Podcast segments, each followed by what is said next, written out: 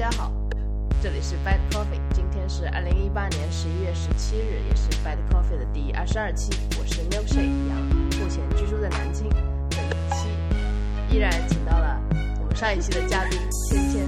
芊芊给大家打个招呼。大家好，又是我。哎，我才发现原来你那个响指是自己打出来的。每一期都是自己打每一个响指都是不一样的。没打响怎么办？It's impossible，不是我，没打响就重新我。会打不响哎，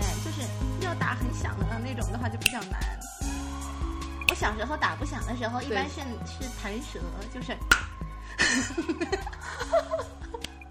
嗯，好，好，不开玩笑。大家好，还是我，我是上一期，然后有来那个 Buy Coffee 来和洋洋，然后一起来聊了一下，就双十一我们买什么和之前都买过了哪些好东西啊，什么之类的。呃，芊芊，然后之前是在 Check FM 做主播，然后目前在给一个 app 叫后续，然后在做内容。好了，经过就这一周的时间，基本上我在双十一那天买的东西也基本上到了。我我还有蛮多没到货的，我这一周真的很难过，哦就是一直有那种，嗯，就顺丰，我不知道他们今年的速运的政策是怎样，反正就是我一整天连续收到了他们三个电话，就是早上送一次，中午送一次，晚上送一次这样子。然后呢，每次送他给我打电话的时候，我都不在家，我就只好跟他说：“我说你前一个同事把我的快递放在快递柜里了，你去找一下，如果没有快递柜，你就把它塞在一个柜子里吧，好吗？” 大概就是这样子，然后就最近这几天一直是处于那种上上下下搬快递，然后拆箱子，然后把箱子扔掉，然后再把买回来的东西放在自己想要的位置的这样的一个过程。对，就这一星期，我也我感觉就是拿快递也不是一个特别好的体验。呃，虽然小区也有那个就是快递的快递柜吧，就是它有的时候快递柜放不下，它会放在小超市里面，然后就找啊找啊找啊，其实挺麻烦的。上次上一期还说了，我除了就是买了一些东西，还买了一个稍微大一点的东西，就是一个升降桌。它除了是需要就是他让送货上门，我也是溜偷偷溜回家 给快递小哥开门这种，然后他还开了两次。用还要用我们就是广东话讲叫偷鸡，啊就是上班的时候怎么说划水啊。我粤语发音不标准的，不是摸鱼吗？偷鸡，嗯。偷该。大概吧，我我是不要，我是不会在这里献这个丑的，嗯，嗯献一下，献一下。我剪掉，剪小哥来剪掉。啊不要，不是我真的不会发发具体的音，我只知道鸡可能应该确实是 gay，然后但是是该对但是是但是偷 gay 还是什么之类，反正我听到我是听得懂嗯的，但是就是自己说是说不出来的，然后这个桌子除了就是他要送我上门，还要安装，嗯，所以就这一周还觉得挺累的，就中午没歇休息好，就嗯疲于奔收，快递啊，然后 对，其实这感觉不是特别好呢。我记得我好几年前的双十一，第二天拿快递的时候，我就想，哎，以后双十一都不要参加，因为太累了，就是找找包裹。当时还住在学校，你知道学校，比如说某某通快递，它这个全扎在一起，那个量特别大。嗯，我们都是上那个货车自己去找包裹。嗯，就几年前的时候，物流还没有那么发达。对，那么我们就我就先说一下，因为我东西都到了，我就先说一下我都收到了，或者说我双十一买了哪些东西吧。首先就是这个一个电动升降桌。呃，今天我看见少数派有一个作者叫 Min Ninja 还是叫叫什么的，他写了一篇这个就是报道的文章，我觉得写的还挺好的。然后这个升降桌，我觉得买的还挺开心的。它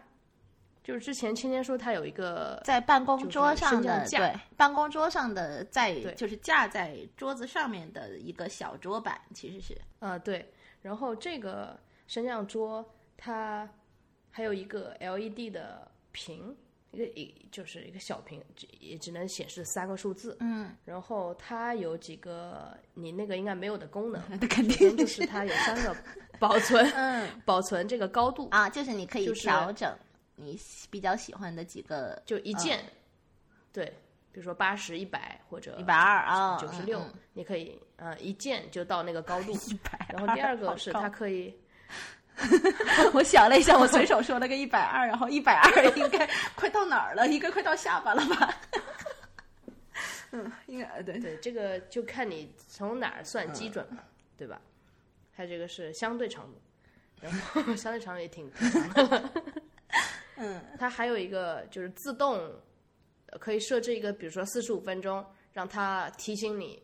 到这个时间哦，该换一个。高度了。对，因为就是你久坐和久站都不是一个很好的呃放松肌肉的方式嘛，都是让它变得变得僵硬和固定，所以你需要调整，不断调整，就它的一个作用。嗯，总体来说，我对这个桌子还是挺满意的，也也安利了好几个人，也包括芊芊，对吧？但我在家里其实没有这个办公的需求，然后我在办公呢 没有说是放这个东西的空间，所以这个的话就目前还在一个就是就是一个徘徊考量的阶段。对，今天在家看书的时候也想，就是我有个理想中的家的样子，可能就是到处都是打开的书。我可以，比如说我到厕所也有本打开的书在等着我，比如说到卧室也有一本打开的书，就是这种感觉吧。去卫生间一般打开的就是书应该是那个洗发水、护发素的说明书，读者 就一定要看点什么，然后终于实在是找不到有字儿的东西了，然后忍不住随手抄过来一瓶沐浴露，把它的说明书给看了。呃，这个我我好像也有，小时候真的有这样过那。就一定要看点字儿，反正这个真的是，我还以前我还真的以为是是说是个性问题，后来长大了发现原来大家都这样，我就安心了，你知道吧？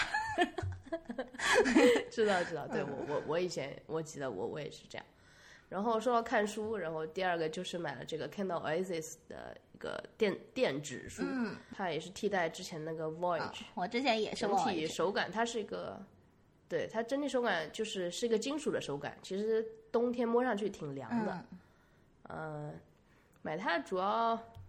就是特点吧，它的特点是它的屏幕变大了一寸，嗯。从六寸变到七寸，然后防泼溅就是防防水，嗯。这个就是，然后再想到我上次那个 Voyage 也是一六年的二月十四号买的，然后 不，二月十四号，对，就是专门挑一种这种呃单身狗的节日，然后给自己买一个礼物，啊，嗯，现在双十一买也很合适已婚人士。啊，对对对，是是是，就是挑一个节日给自己，哎，无论如何过了一下这个节嘛。然后还有就是比较热爱健身，然后最近发现冬天去带去健身房的东西太多对了，然后就买了个健身包，这个也是比较必须的东西。然后其他就是一些很日常需要的，就是买他们的目的就是花那个呃满四百减五十以后也要也都要买嘛，所以这个嗯，也就在这一天买了。然后目前这些东西都到了，所以买回来就好好用呗，觉得还挺好的。那芊芊呢？嗯，我买的昨天其实才是比较到货的集中日，就是大件儿的基本上都是昨天才到的。然后之前前面有陆陆续续到一些比较小的玩意儿。然后呢，昨天到的呢，一个是我也有在微博上说，就是戴森的那个 Airwrap 的卷卷发棒。然后基本上是一个月之前，可能是美妆博主，然后一人手一个，然后呢，然后呢，当时好像因为也有很多人就都针对它到底好用还是不好用这件事情，网上争议也比较多。然后另外还有一些就是比较搞笑的视频，就是说你吹风筒，然后用扁口，然后放到一个矿泉水瓶里，把你的头发放进去吹，也是同样可以吹出卷儿来的。什么之类的，然后就感觉好像是有一点点，就是对这个产品好像是有一个不太就不太看好的这样的一个舆论方向吧。然后，但是呢，我还是一如既往的买了。然后呢，这种时候我就很希望戴森给我打钱，然 后因为戴森的吹风机其实我也是第一批就买了的。然后呢，吹风机给我的整体的使用感受就很好啊，因为我是那种发量比较多，而且头发很长的，所以你知道吹头发，然后像广州这种天气又是潮潮的，冬天又没有暖气，你其实你，而且我们洗头又更加频繁，因为有有点湿热嘛，其实就相当于是经常要洗，经常要洗了之后，你要是在一个潮湿的情况下，或者是在那种就湿冷的环境下的话，很难过。所以我知道当时我买电吹风的时候，最大的要求就是它吹得快。然后松下的旗舰级的呢，我也我也试过，也买过，它确确实实吹出来头发会很顺，但是它吹的速度其实还是没有像戴森这样子更这么更就更快，更让我满意。嗯，所以说那个时候那个电吹风给我的整体观感就很好。然后包括说我买电吹风的原因呢，应该是用过他家的吸尘器，因为他家吸尘器的那个吸力就很强，所以我就很相信他家在操纵风这件事情上的造诣。我觉得戴森的那个那个发动就是那个电机。包括说他对风那个那个流向的那些的处理是非常专业的，就是我很相信他这一点上的专业度，所以我觉得他吸尘器能做成这样，他电吹风也不会坏到哪里去。然后包括说后面我有预算的时候再换家里的电风扇的时候，我也一样是会尽尽可能优先的选戴森，是这样子。然后所以说这一次呢，这个 Airwrap 出来了之后，就虽然说网上的同学们有 diss 的，然后也有说是表示这个东西没什么没什么用的。但是我觉得，鉴于我那都是男生吧，也嗯，怎么说，我也不知道，就不太、不太、不太、不太关注到底是男是女，因为网上性别很模糊。然后呢，我就还是买了，买了之后，昨天晚上是我第一次试用，所以呢，也不能说是能给出来一个比较完整的使用的这样的一个反馈报告，我只能说一下我自己的初步体验。我的初步体验呢，就其实是我还是会用戴森的那个。大风量的那个电吹风，然后给自己大概吹到七成干左右，就是还是摸起来有一点湿湿的那种的情况就可以收手了，是这样子。然后呢，我用的因为我发量是比较多的，所以我选的是顺滑的套装，然后应该有针对细软发质的有另外一个套装，就应该是蓬松的那种。套装就是更适合那种头发比较少的，然后做出比较蓬松的那种造型的。我这种因为毛太多了，就是还是要往往不炸毛的那个方向上去修整。嗯，然后呢，它里面的配件其实就包括了一个那个小的风风筒的那个风嘴，可以就是说替代一下电吹风，但是它的风量是没有那个正统的电吹风的风量大的。对。嗯，我昨天就是昨天，我去那个南京德基那边，就是恰好有一个戴森的店，我还进去看了一下。我也看到有一个跟它那个吹风机很像，但是嗯直径比它小很多，可能小只有它的一半这样的一个电吹风。我当时还想，我说这个是不是就不用买那个了？这个在里面就 included 啊，其实这样子就是你如果不是追求特别极致的吹风体，就是快速的吹风体验的话，其实这个的话是够用的。你你发量也不是特别多，然后你也不是追求说你吹的特别快的那个情况下，那有的话也是可以的。那这个卷发棒是不是也很适合我了？我就买一个这个吹风机，我头发是短嘛，头发短也也比较少。那你有头发可以卷吗，亲爱的？你可以。这不是就是两种体验都有对，其实就是相当于是，如果你本身你就是男生有卷发的呀，可以考虑，是可以考虑。但是呢，等一下我跟你说他那个卷发筒的用法的时候，你就知道其实它还是有一点点小要求的，就是对于头发的长度，嗯，因为你看这一块呢，其实它是有一个风嘴，你就是可以基本上你要是想把头发大概吹干什么之类的，它也是可以胜任，但是就是没有说是做的那么好。然后呢，还有一个呢，就是它有一个，就是针对说是像我们这种头发比较多一点的，它有一个顺滑的这样的一个风嘴，它有点类似于那种我们常用的那种气垫梳。然后呢，你用它一边吹一边往下顺的时候，可以把你自然卷儿或者是比较蓬的地方，然后把它梳直梳顺，就相当于是对于我来讲，其实最好最好用的，而且比较快的。其实是这个，就相当于我如果不想给自己做卷发造型，我就是单纯想让我出去的时候头发比较顺滑，那我用这个就可以了。而且用那个你也可以做一个内扣，就是对于自己发尾，然后扣下来一下，然后做一个稍微有一点点自然的弯度，然后包括说你的刘海，然后也可以稍微卷一下。这样子其实基本上就 OK 了。那么说到卷发，卷发的话，因为我这个是顺是顺滑的套装，它里面是四个卷发筒，两个三十毫米的，两个四十毫米的，两它每个配两个的原因是它方向不一样，就是它那个封嘴设计的一个是可能是一个是顺时针往里卷，一个是逆时针往外卷，是这样子的。嗯，对，所以说它就适合你打造说不同的。卷发的造型，你你你是想要内扣啊，还是想要外翻啊？就可能是要通过 方向这一点上来进行进行控制。但是这个东西我还是没有研究的特别透彻，等我研究好了，我再给大家做一个反馈。嗯，然后呢，它真正你想用的时候，它官方的话，它有一个指导的视频，也很短。如果要是真的想用的时候，可以先看一下。它其实是你要拎起来你的一小撮头发一绺，然后呢。在那个距离它十公距距离发尾十公分左右的位置，然后把那个卷发棒放上去，它自然就会把发尾吸附。然后呢，你是把那个卷发棒就相当于是，比方说你是在左边的头发，那你就要从左向右平移，而不是说像网上很多人用的那样自己拿手卷卷卷，或者是自己手动去卷卷去旋转那个那个发梳，是完全不需要的。就你只要是这样平移过来。平移过来了之后呢，定型大概一小会儿，然后再把那个冷风键推上来，因为冷风键就相当于是你冷热交替了之后，它会帮助你那个那个头发尽快的对定型，对。然后你这样子那个冷风再吹个几秒钟，然后直接往下一抽，然后唰。一个比较可爱的卷卷就出现了。这个整个的过程是很有意思的，而且我也觉得挺好玩的。然后如果有时间的话，嗯，你熟手的话，然后基本上十来分钟做一头，我觉得一点问题都没有。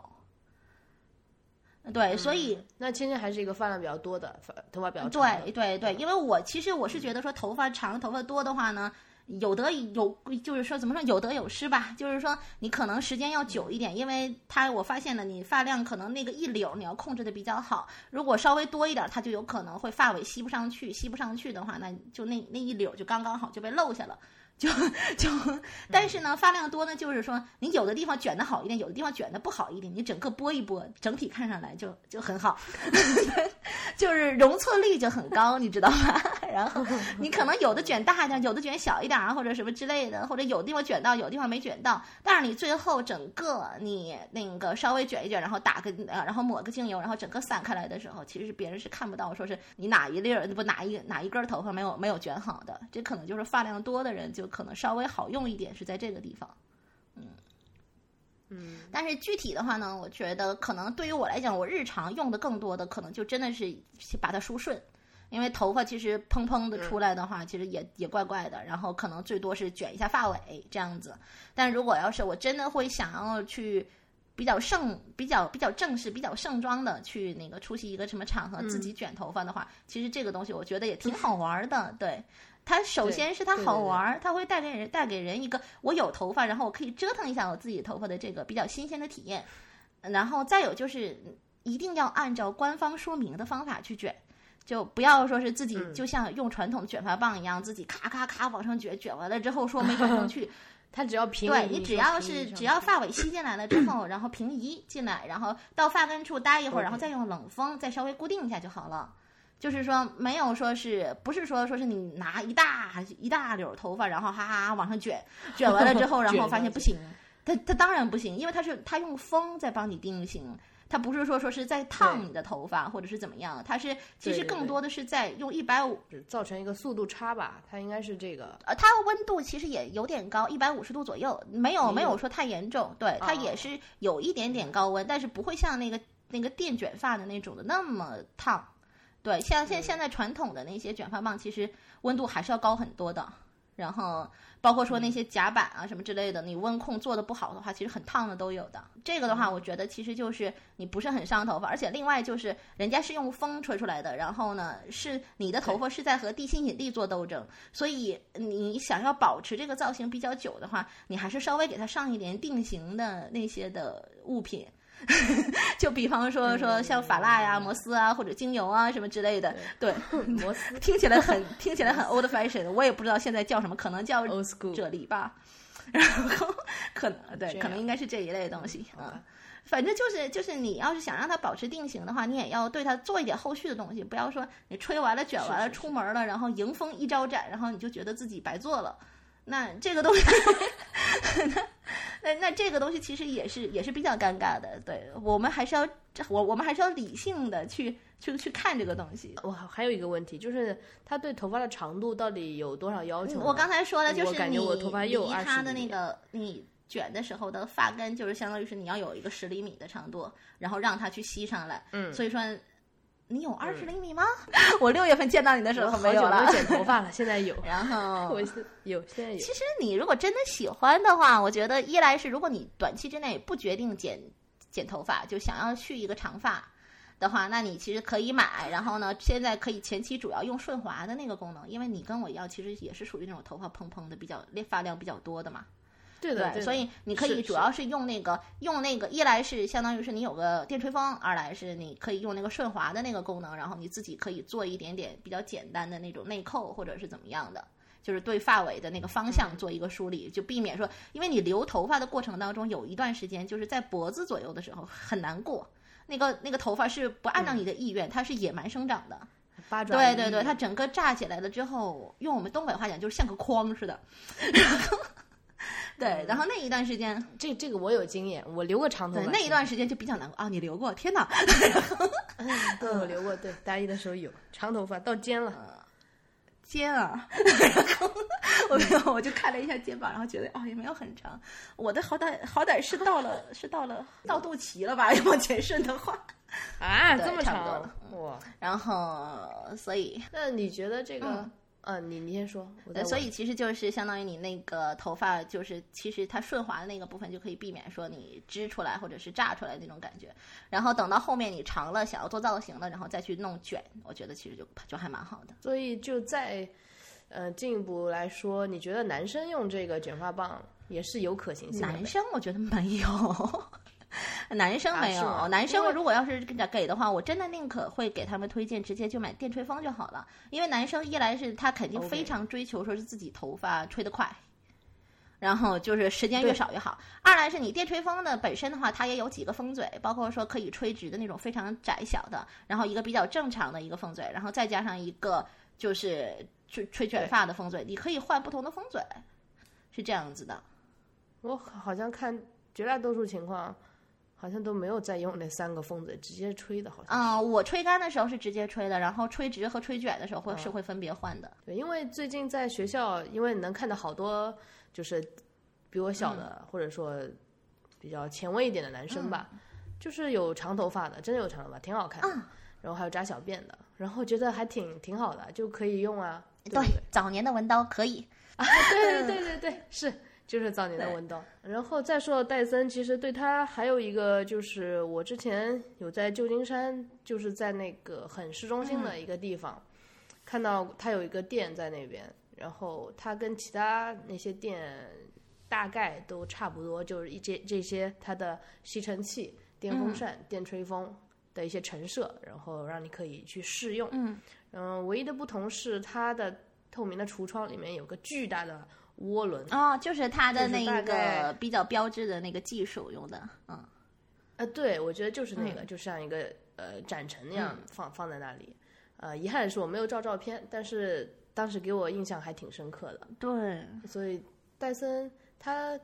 总体感觉上它走一个女性产品的路线，但是它里面的一些科技的东西还挺跟科学沾边的，嗯，所以就是它没有，这整它女性也是这两年的事情。我看了一下，我好像那个电吹风也是前几年，一一四一五啊，哎，一五一六。大概反正就是在刚出的时候，反正也才是前两年的事情。它吸尘器其实已经做了很多代了，就是相当于是它现在是相当于是拿自己那个涡轮的那个自己的那个和气流做游戏的那个那个核心技术，然后再应用到所有的能够和空气流通需要上面这个上面，对对对就包括说，比方说卷发、吹发，然后包括说空气净化，然后风这个无叶风扇，然后吸尘之类的这些东西，后面它可嗯。能也不知道他后面要要做什么，反正就是基本上是和风一起做游戏的这种东西，我觉得他们都会去尝试。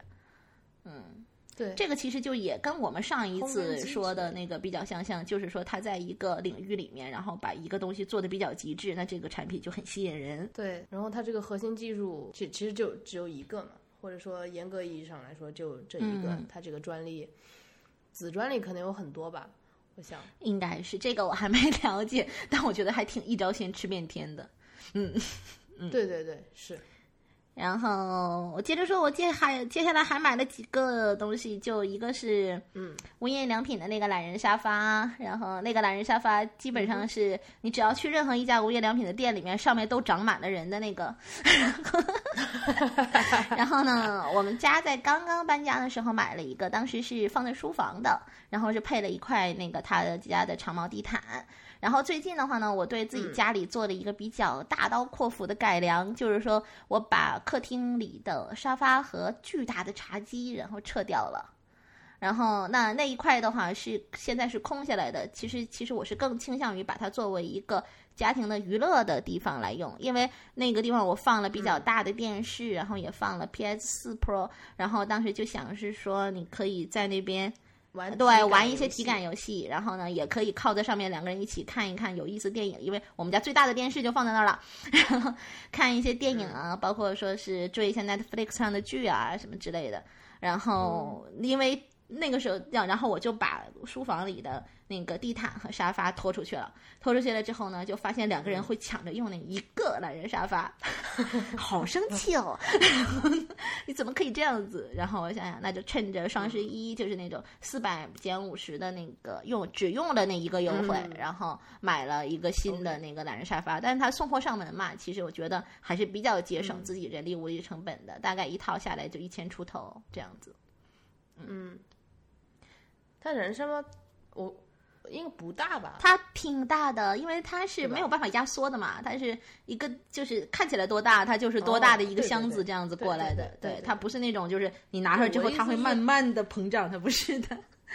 就是一个懒人沙发只能一个人坐，两个人抢这个问题。嗯。呃，是的，我我感觉他为什么不把这个做大一点呢？就好像可能两个人可以坐上去这种。它里面那种内容物的话，是那种就是跟着你自己，对它那个填充物是根据你的那个姿势，然后来进行一个比较好的包裹和支撑的。所以说，你如果一个人去躺在一个面上，它包裹支撑你的；另外一边的话，它来了另外一个力，那那个填充物可能会比较的无所适从。我觉得，然后就可能两个人用一个的话，还挺不舒服的。填充物对对对，就是不知道对我应该称谁？我天哪，怎么回事儿？对，其实就是两个人弄一这一个的话，你会发现那个整个沙发就会向另外几个方向上面去去去溢出，然后整个的状态就反而是两边都没撑好。我觉得是有这个感觉，所以就还是一人一个比较好。可以往这个方面想一想，感觉我觉得挺有需求的。因为我我我也有一个懒人沙发，但是是一个就是布朗熊的那种一个造型的，我就感觉我自己确实也很少做。嗯嗯，可能是我比较，我下了班一回家了之后，就习惯性把包一扔，对，然后鞋子一那个鞋子一甩，然后啪往上面一抱，然后就一种啊，今天一天终于过去了 的感觉。对，我我一回家就先开电脑，让自己感觉嗯要工作，我还是要先回个血的，因为我整个工作和回到家的状态是要是要做一个 switch，就是做一个切换的这种分开。嗯，然后还有呢，就是之前的话，我有提过，就是说想要一个扫地机器人。当时我也有在微博上吐槽，那个时候是因为厂商送评测，然后评测了一个小狗的扫地机器人，然后呢试用下来了之后呢，觉得说，因为我们这就是觉得说，我们好像确实也也可以加这样的一个东西，加了之后呢，确实方便很多。但是在品牌选择上面的话呢，因为我们家有很多米家生态的东西。然后，所以还是倾向于就是说可以接入到米家生态里面的。然后最后就选的是石头的扫地机器人。那它有几个好处的话，一个就是其实其实是对于我来我而言的好处了。就一个是说它是跟米家生态是打通的，我现在是可以直接跟比方说我家的小爱的那个智能闹钟说说是让扫地机器人工作。然后他就可以去工作这样子，当然在在同样一个 app 里面也可以看到整个的内容，就不用是去像其他的那个扫地机器人一样，我再下多余的 app，然后再来进行设置什么的。然后还有一个呢，就是它是不去爬地毯的，这一点上可能对于一些人来讲是不太好的。但是我们家的话，因为我是放的是 MUJI 的长毛的地毯，你爬上去了十有八九就趴在那儿了。所以就 是，就对对对，他不去爬这个地毯，我觉得是很好的。那个那个地毯，我自己单独用那个戴森的吸尘器，然后再拿那个粘粘毛桶再粘一遍，然后吸一遍，这样就好了。这也不太需要说是他扫地机器人爬上去，嗯。然后呢，再有一个就是它可以就是说设置那种你自己，它画完地图了之后，你可以设置一些区域，然后让它自。只在你自己不在家的时候去某几个区域，就不要去那些什么卫生间啊，就是阳台啊之类的，它容易去了就回不来的的那种有去无回的那。它它会识别对对对，它可能 就是熟悉了你们家地形之后，它会画一个你们家的平面图，嗯，然后呢，你可以在上面做一个选择，就是比方画一个框，这个地方禁止进入，那它就那那它在扫的时候，它就不会再往那个方向外外外面去扫，是这个样子的。对，所以说整个这样子下来的话，现在它到货就就相对早一点，所以最近这几天基本上是每天下午两三点钟，然后就让它启动，然后扫一遍家里。嗯，这个还挺好的，就是直接你是在 App 里面就可以操作，对。吧？嗯，我记得就是最一开始很早几年前的时候，我家有一个扫地机器人，我爸妈可能出去散步的时候会一直就开着它，因为它有点吵嘛，还壮壮的，就会出去散步，然后把它打开，然后回去了。然后家里就还比较干净了，就这样。它现在基本上是激光导航，就是说，嗯，不会说像以前以以前真的是非常的淳朴的一个导航的方式，就是我撞到这儿了，我就不扫这儿。就之前是基本上的那个扫地机器人最开始的原理可能是这样子，现在可能有一些激光定位导航了，然后有一个辅助的红外的那个帮助了什么之类的，就基本上它除了第一次在测量整画整张那个家里面的那个平面图的时候，它会撞一撞。但是后面的话，基本上它扫起来的时候，它就不会再去主动去撞那些东西了。嗯，所以整个的话，声音的话也也会比较好控制一点点，是这样。嗯嗯嗯。然后再有的话呢，就是一些日用品。然后呢，日用品的话，其实有点类似于囤货项的。就比方说，我会囤一些护肤品，尤其是像防晒这一种，就是你基本上你两个月基本上用完一管的那种，那那可能就趁这个机会，像有买一送一活动啊，或者是有折扣啊什么之类的时候，就囤一点。然后呢，还有像洗发水、发膜这一类东西，它有的大的品牌的话，买赠其实是还算是比较合算的。就是说，你买一个正装，它可能送的所有小样加起来就跟着一个正装一样了。然后，但是有的他送那些你完全不需要的那种小样，其实是比较鸡肋的，嗯。所以我一般情况下还他还是会倾倾向于选择，就是说他送的东西是我需要的的那一种，我觉得这个活动可以参加一下，那就会囤一些这个方向上的东西。还有就是基本上每年双十一都是我囤够下一年的咖啡胶囊，对，就基本上每一年那个双十一都是我囤够下一年的是就是咖啡胶囊的时候，等一般情况下买个大概十五条左右，然后按照下一年基本上就喝完了，然后第二年双十一再去囤。这样子就差不多就喝一年。再有的话，就是一些就是厨房卫浴方向上的收纳的这一类东西，就比方说我买了一个分类的砧板，然后买了一个防洒的油壶。对，还买了一个悬挂式的纸巾架，对，就看起来就是一个家政小能手。我本人，然后还有那种，比方说搭在浴缸上的架子，然后还有那挂在那个杆子上面的那种架子。对你当时你推荐给我的那个浴缸上面那个架子，我是一直等到双十一的时候才入手的。我也是已经很勤俭持家了。啊，入手了是吗？对对对，给大家介绍一下。我当时第一眼看到这个时候，我就想推荐给你，然后就把链接发给你。因为我有泡澡的习惯，其实我基本上是对隔一天，就是按照南方的这个湿热的环境，然后呢，基本上是隔一天一洗一次头发。那洗头发的那一天，其实我就不会选择泡澡。然后呢，然后呢，在不洗头发的那一天，我就去泡澡。然后泡澡的时候，基本上是不是洗头发和泡澡是一个是就是花同样的时间？对，差不多。对对对，洗头发要很久。然后呢，就但是我不用洗头发的时候，我泡澡我就没有罪恶感。我要是泡澡了又又洗头发，可能一个小时过去了，你知道吧？嗯，对，明白。那所以就算下来。就是半对，就每天的时间，对对对，每每天就基本上洗澡的这个时间就相对固定，会比较好一点。就是对于我来讲比较可控的。所以当时你给你发给我那个时候，我就说啊，这是我的东西，我的天呐！对，可以在上面，比方说放一个，因为你泡澡的时候其实挺热的，你还是蛮想喝水的嘛，就可以泡个放个冰的苏打水啊，或者是放个什么，而且就很很符合我们小时候看的日本动画片的那种，就比方说。成年的御姐泡完澡了之后，喝一罐冰啤酒啊，然后年幼的萝莉泡完澡了之后，喝一喝一瓶冰牛奶呀，对不对？然后这个感觉就就很就很生活，对吧？就是其实就是在默默的提升你生活上的幸福感，是这种。对你，你还有很多那个防水的防，呃，泡澡防热水这个的那个电子产电子产品。哎，对，iPhone 因为本来是。以前以前是我浴室的旁，就是浴缸旁边，我放了一个很厚的那种的地垫，然后呢，之前是一直拿在手上，然后终于觉觉得说它有沾水的危险了，就咔嚓往地垫上一扔，嗯，对，就是就是那种啪往外一扔，然后就大概是这样子的。嗯，之前其实大概是买了一个防水的音箱，然后是可以放放歌的，就是也是 BOSS 的，音质还还还凑合，反正还可以，能听又反正又不贵。浴室的这个混响对，就还而且还它还它还是自带混响，对，所以就是听起来效果拔群，你知道。然后呢？要不然就是用 iPhone，或者是最开始 iPhone 不防水的时候，在 iPhone 不防水的年代，我大概一直都用三星的原因就是三星防水，还有索尼的对不对？索尼也防对，但是索尼系统当年不好用，嗯，就就两害取其轻，就还是选了三星这样子，然后还买了一些。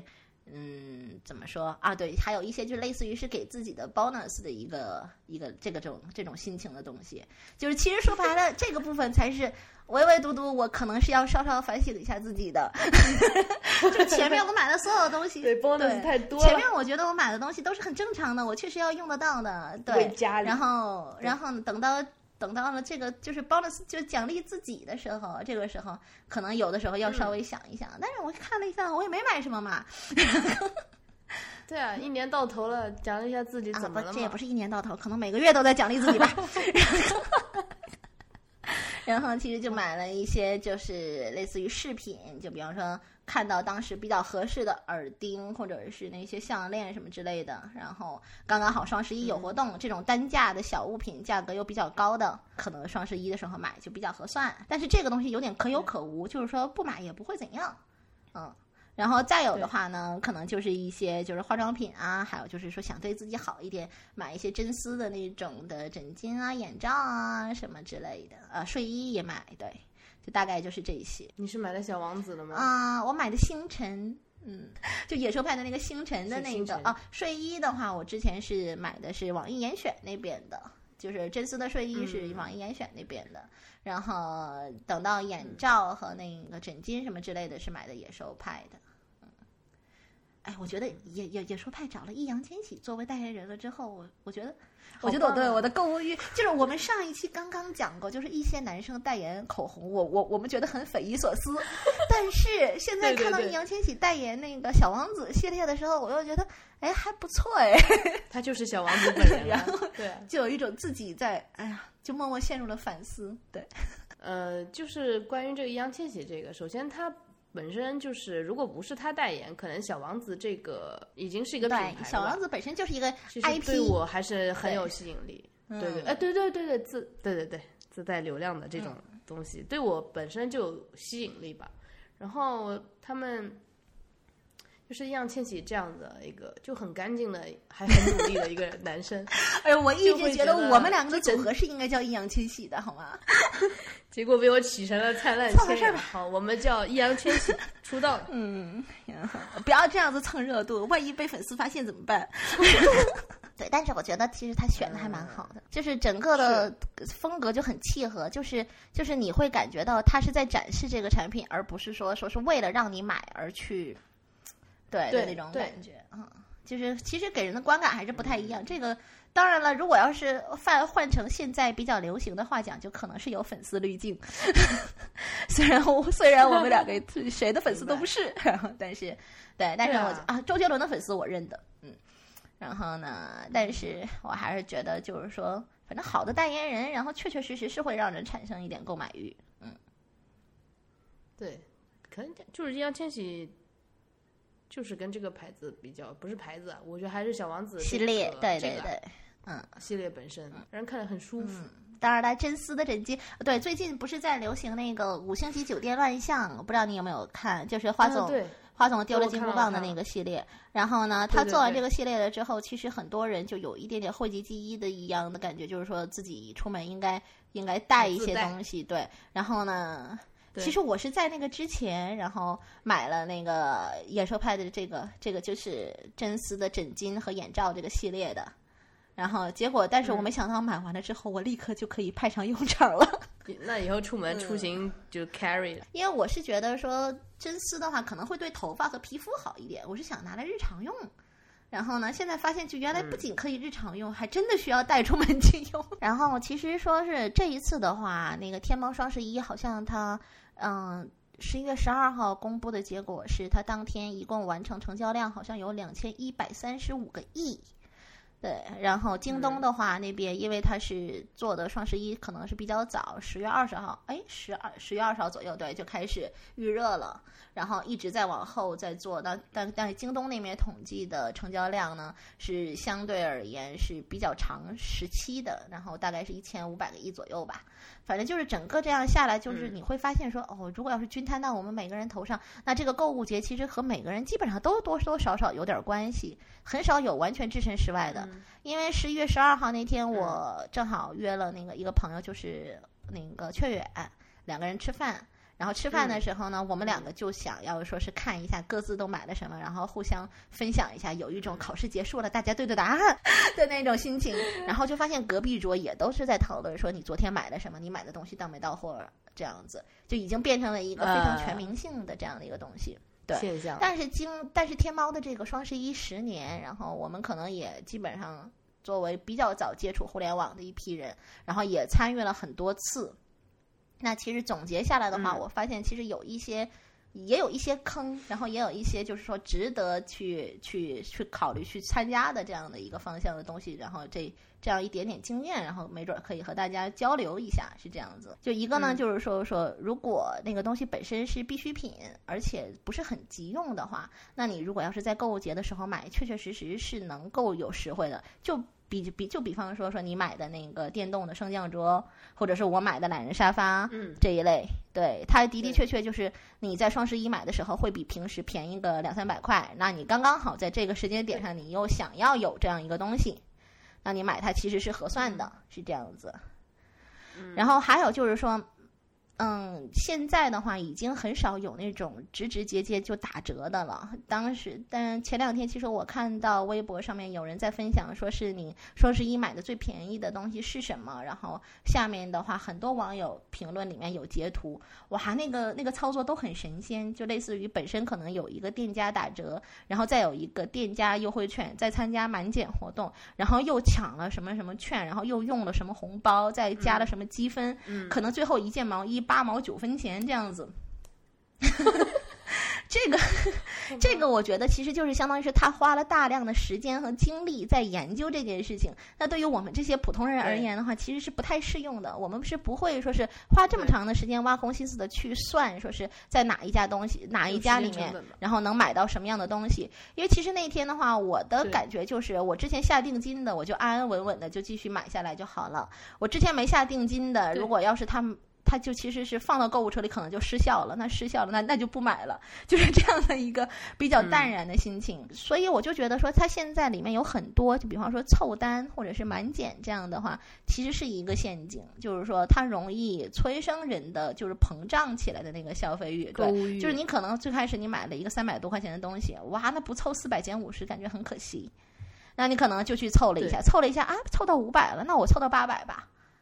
就可能是这样，会有这样子的一个比较恶性的循环，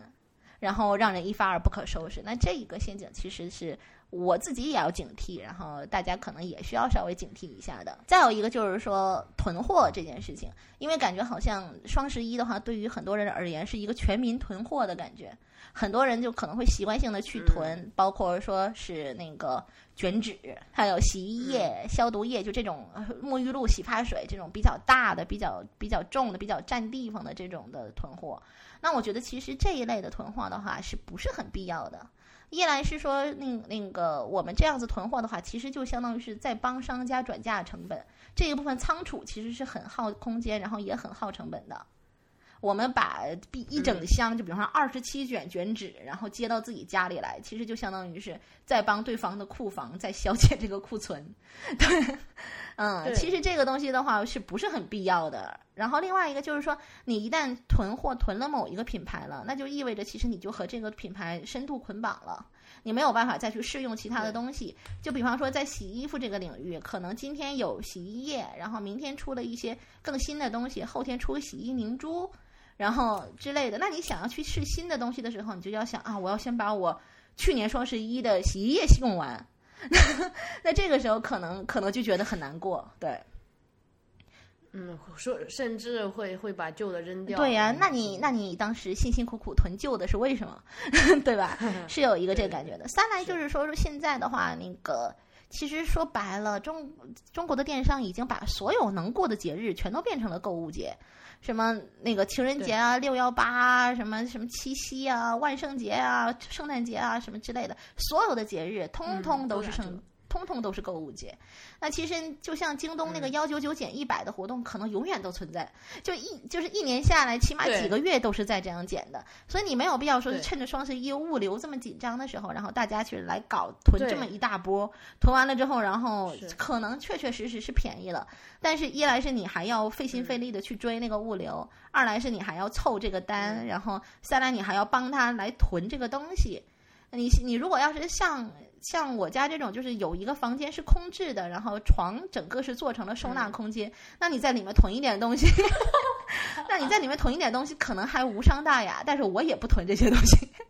那那你如果要是真的就是，比方说你房间整个空间有限，你想要把这些东西收纳起来，真的很难。对你，所以我就觉得说囤货的话，你也要是分类型的。但是有一些囤货，我自己觉得还是可以的。就比方说，说是那种单价比较高的，然后你的消耗品比较小件的，其实就可以。就类似于像是护肤品啊、精华啊、防晒啊，然后还有就是类似于那种咖啡胶囊。对，咖啡胶囊是很明显的比较小的，然后你囤了之后放在那儿，然后慢慢一喝就是了的这种东西。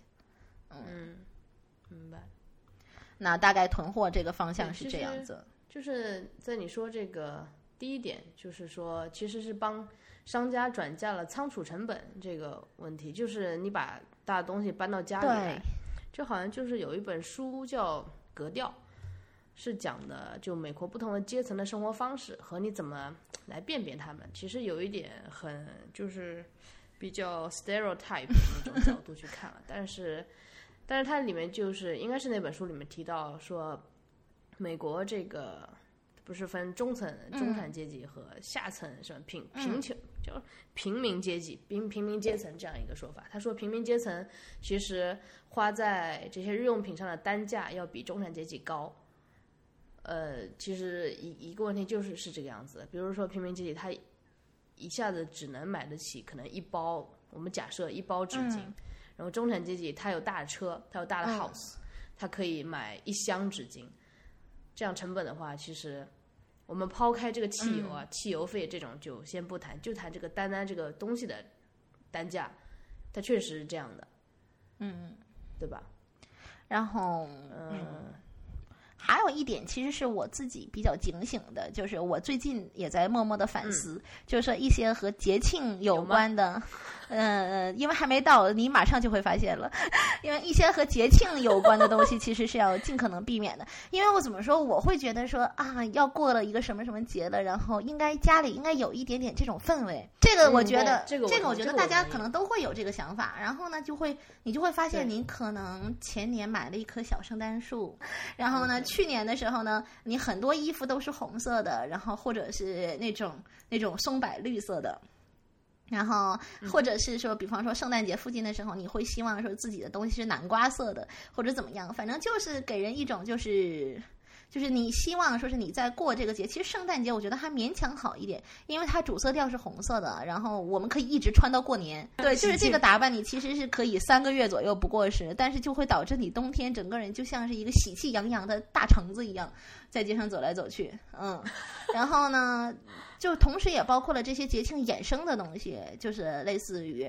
这其实有一点，就是我也自己在反思，就是我们到底要不要过节？我们是不是在借着过节的名义，然后再膨胀自己的一些想法？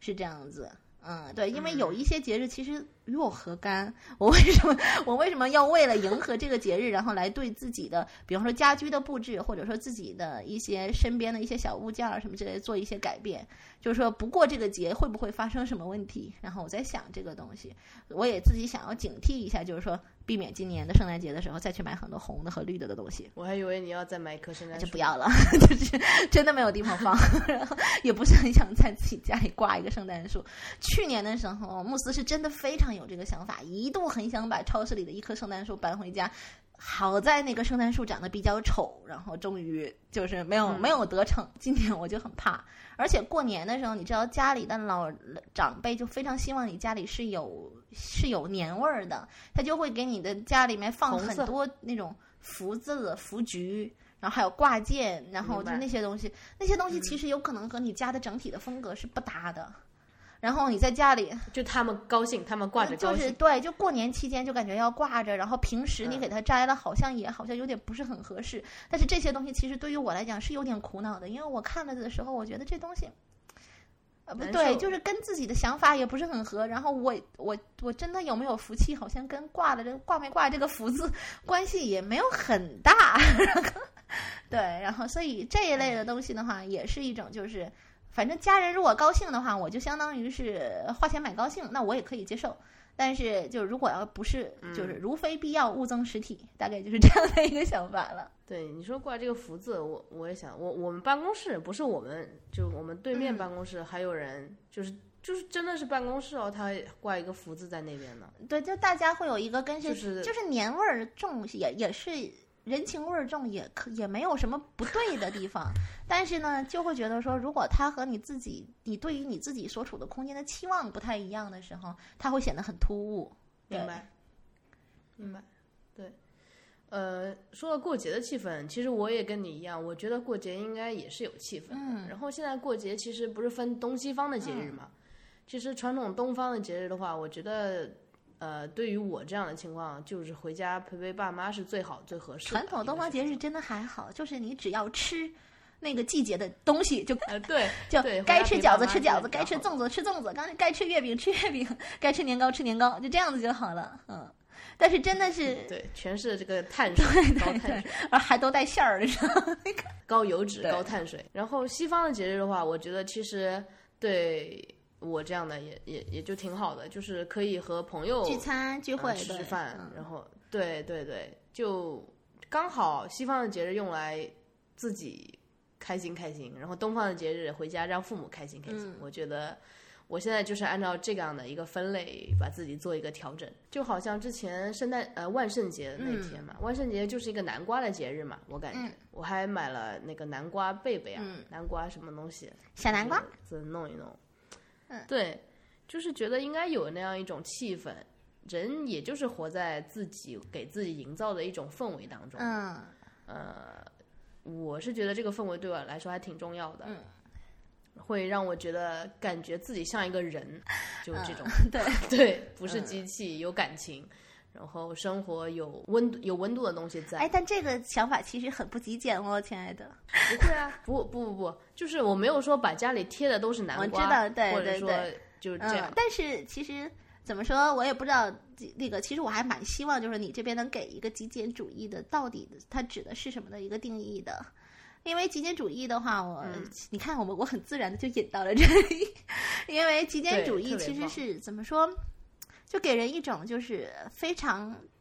对，非常差劲，然后非常空荡荡的一个感觉。所以我一直嗯以来不知道说是极简主义它到底它的定义是什么。因为你既然你是一个主义了，对你其实你是应该有一个明确嗯的，就哪怕是教旨或者什么之类的也好，你应该有这样的一个嗯东西，然后来让我们知道你到底是什么。而不是说大家都想说说是我我们来奉行极简主义，但是大家奉行的方式千奇百怪，嗯，所以其实今天我们如果要是想要讨论极简主义的话，首先我还挺好奇，说是极简主义到底是什么？嗯、那首先我就想就先解嗯释一下这个，刚刚今天说觉得，比如说万圣节、圣诞节有一种自己的营造这种氛围的感觉，感觉不是很极简主义。嗯然后让我解释一下什么是我就什么是极简主义吧，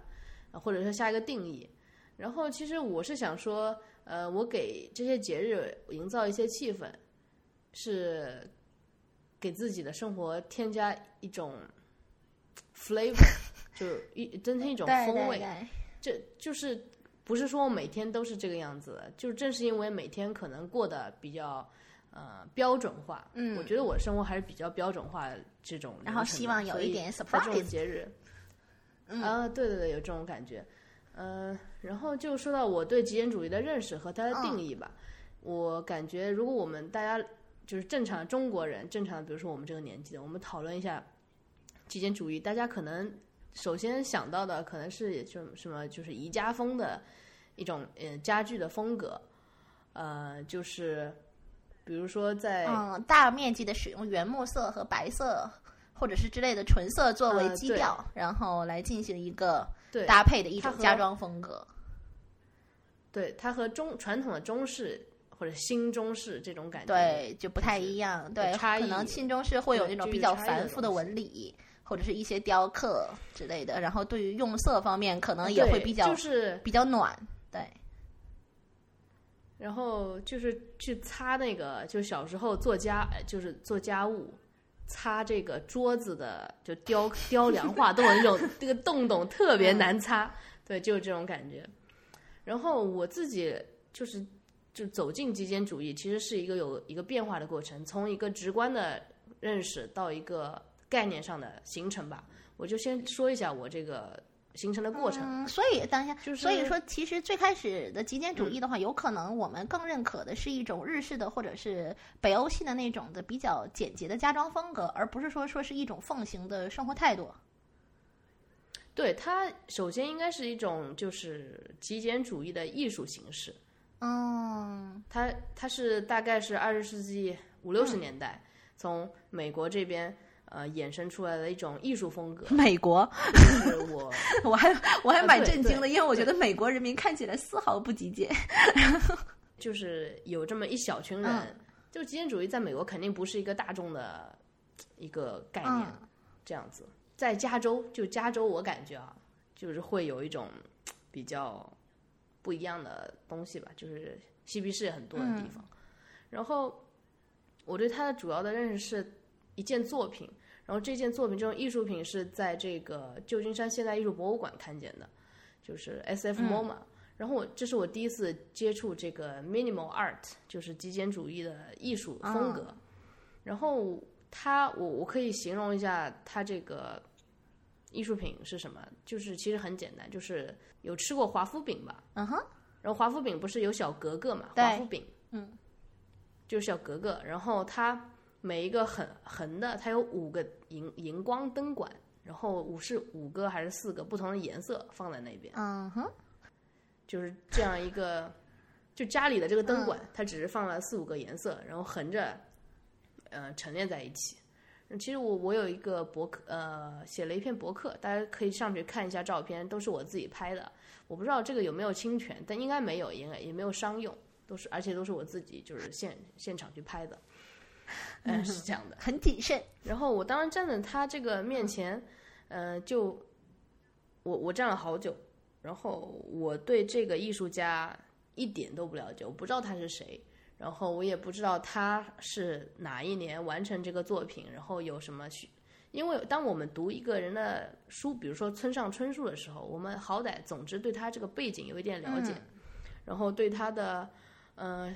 书的风格是有一个把握。哪怕有个写序的人，你认识的一个中国人，谁给他写序，说这个书怎么怎么样。但是当我站在那个面前的时候，我没有看导览，我我就看那个艺术品，我觉得，哎，就特别喜欢它。我是，然后就从那个艺术品，我开始慢慢了解这个艺术家本人。嗯，这个艺术家本人叫 Dan Flavin，嗯、这个艺术家他的很多的概念就是他的艺术品是无题。无题，无题，无题，你去每一个感觉都是无题，然后看起来就是要不然是大师，要不然就是一团糟的那个，对，两个两个两个极端，对，是，对。然后他说，他认为自己的作品没有隐藏的含义，你不要去揣测我有什么讽刺啊，还有 metaphor 就是隐喻这种，你不用猜，我就没有没有个人色彩。然后这些产品、这些艺术品都是可以大规模生产的，就比如说像我刚刚提到的这个荧光嗯灯管，就是工业生产，但它难度也不都高，可以，复制的。嗯，啊对，但是他希望的是他的这个艺术品对这个空间和人群产生一种影响。然后我理解他这个产生的影响，也就是说，当你就我吧，我走到这个嗯灯管面前，呃，我自己的感受是什么？然后我觉得我读读懂了哪些东西，或者说它 inspire 了，就是激发了我的什么思考，是这样一种东西。呃，就抛开就是跟我以前去其他博物馆，可能比如说中国的一些博物馆，它这个就是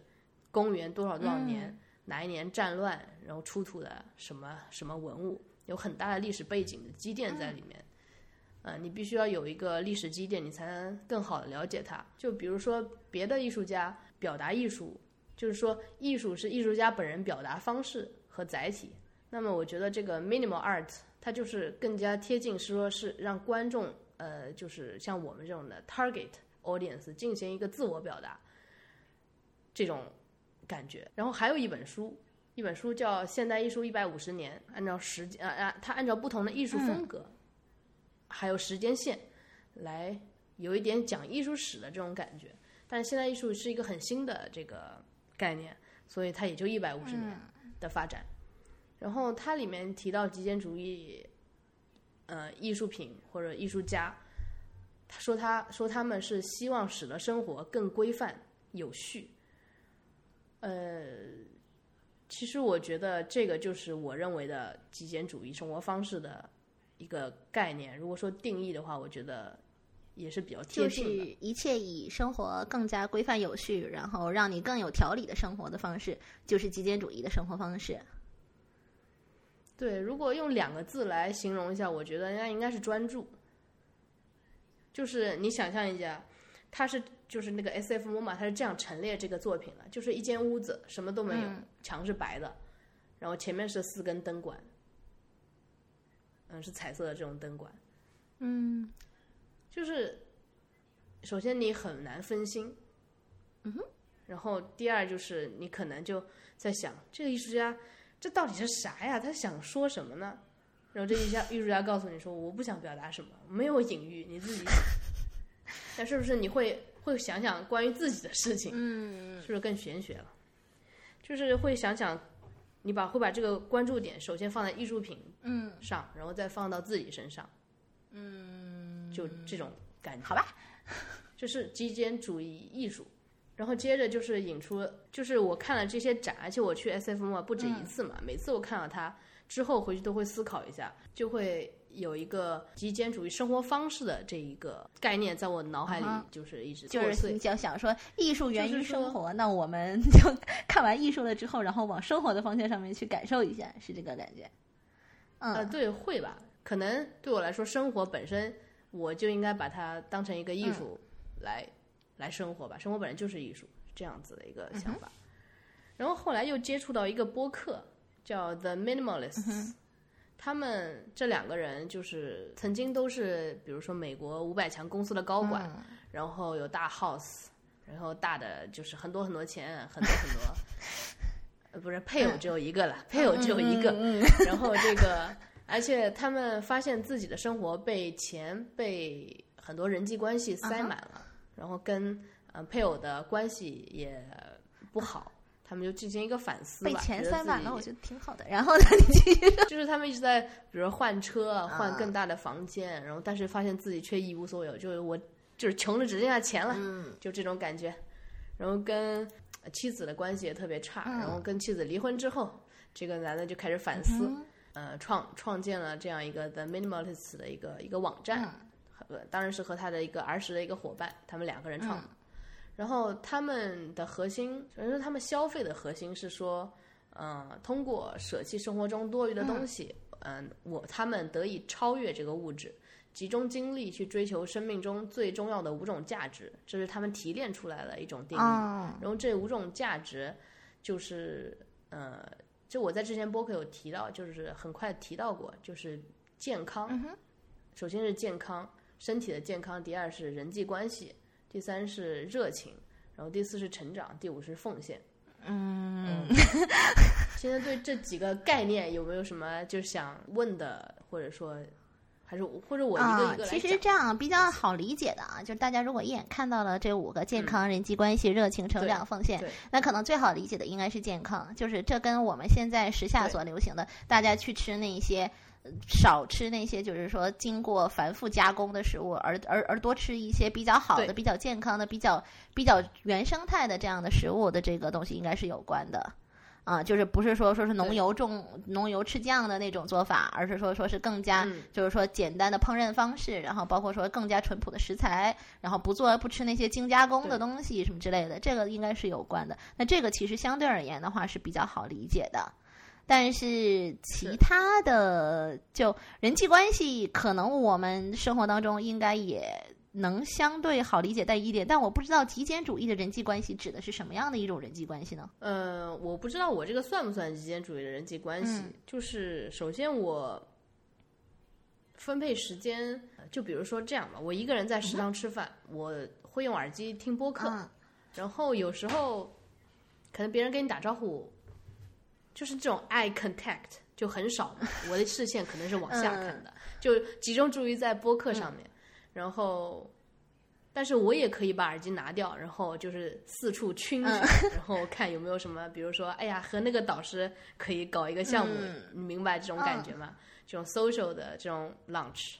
可能对我来说，我就是这种人际关系，是我愿意，比如说这个人，我花我的时间跟他在一起相处，我就不会玩手机，我就把我的注意力放在这个人的身上，我来听他讲什么，然后我来。跟他做反馈，然后就这样一种人际关系，是我理解的，呃，极简主义的人际关系，就好像做播客，其实播客是一个很好的与人交流的方式，呃，就是比如说跟你交流，我我们这个，首先我们有那个大纲，然后在规定时间我们做一些，而且是比较即兴的这种对，其实就是各自展示自己的一些见解和一些经验，对，是是是。然后这种时间，就我以前在大学的时候，大家一起吃饭，可能是吃多了，就是大家会每个人面对自己的手中的面的，呃，就是碗里面的面，然后手里面拿着手机。嗯，这有时候是我不太喜欢的一个场景。我说大家都一起吃饭了，为什么要这个样子？然后有些人就说你干嘛那么正经？我们就不玩手机，大家都熟成这样。对，这就我理解的极简主义的人际关系吧。就是如果我我花我我愿意用真诚和时间，嗯，来跟你聊天。其实对这个东西放在我们，因为现在大家好像其实十有八九都多少有一点手机依赖症。其实我觉得就是比较好的交流的方式，就是说，当我和你正儿八经的想要说点什么的时候，你可以比较正式的，然后和我之间进行一个沟通和反馈。但是两个人就算是各自在玩手机，然后一起吃饭或者是喝咖啡，也不觉得尴尬，就是 大概就是比对，就是很好的那种朋友的话，基本上能做到的大概就是这种感觉，嗯嗯，就是各玩各的也可以，但是有一个什么东西大家互相分享交流了之后，你能理解，然后并且能够给予反馈，然后两个人可以做一个同等层面上的交流，是这样，嗯，对，是。那下面三个词就比较大了，对，对，因为他用他用这个中文说出来就比较奇怪，就是热情对应的英文是 passion，就有点像激情。事情你需要用热情，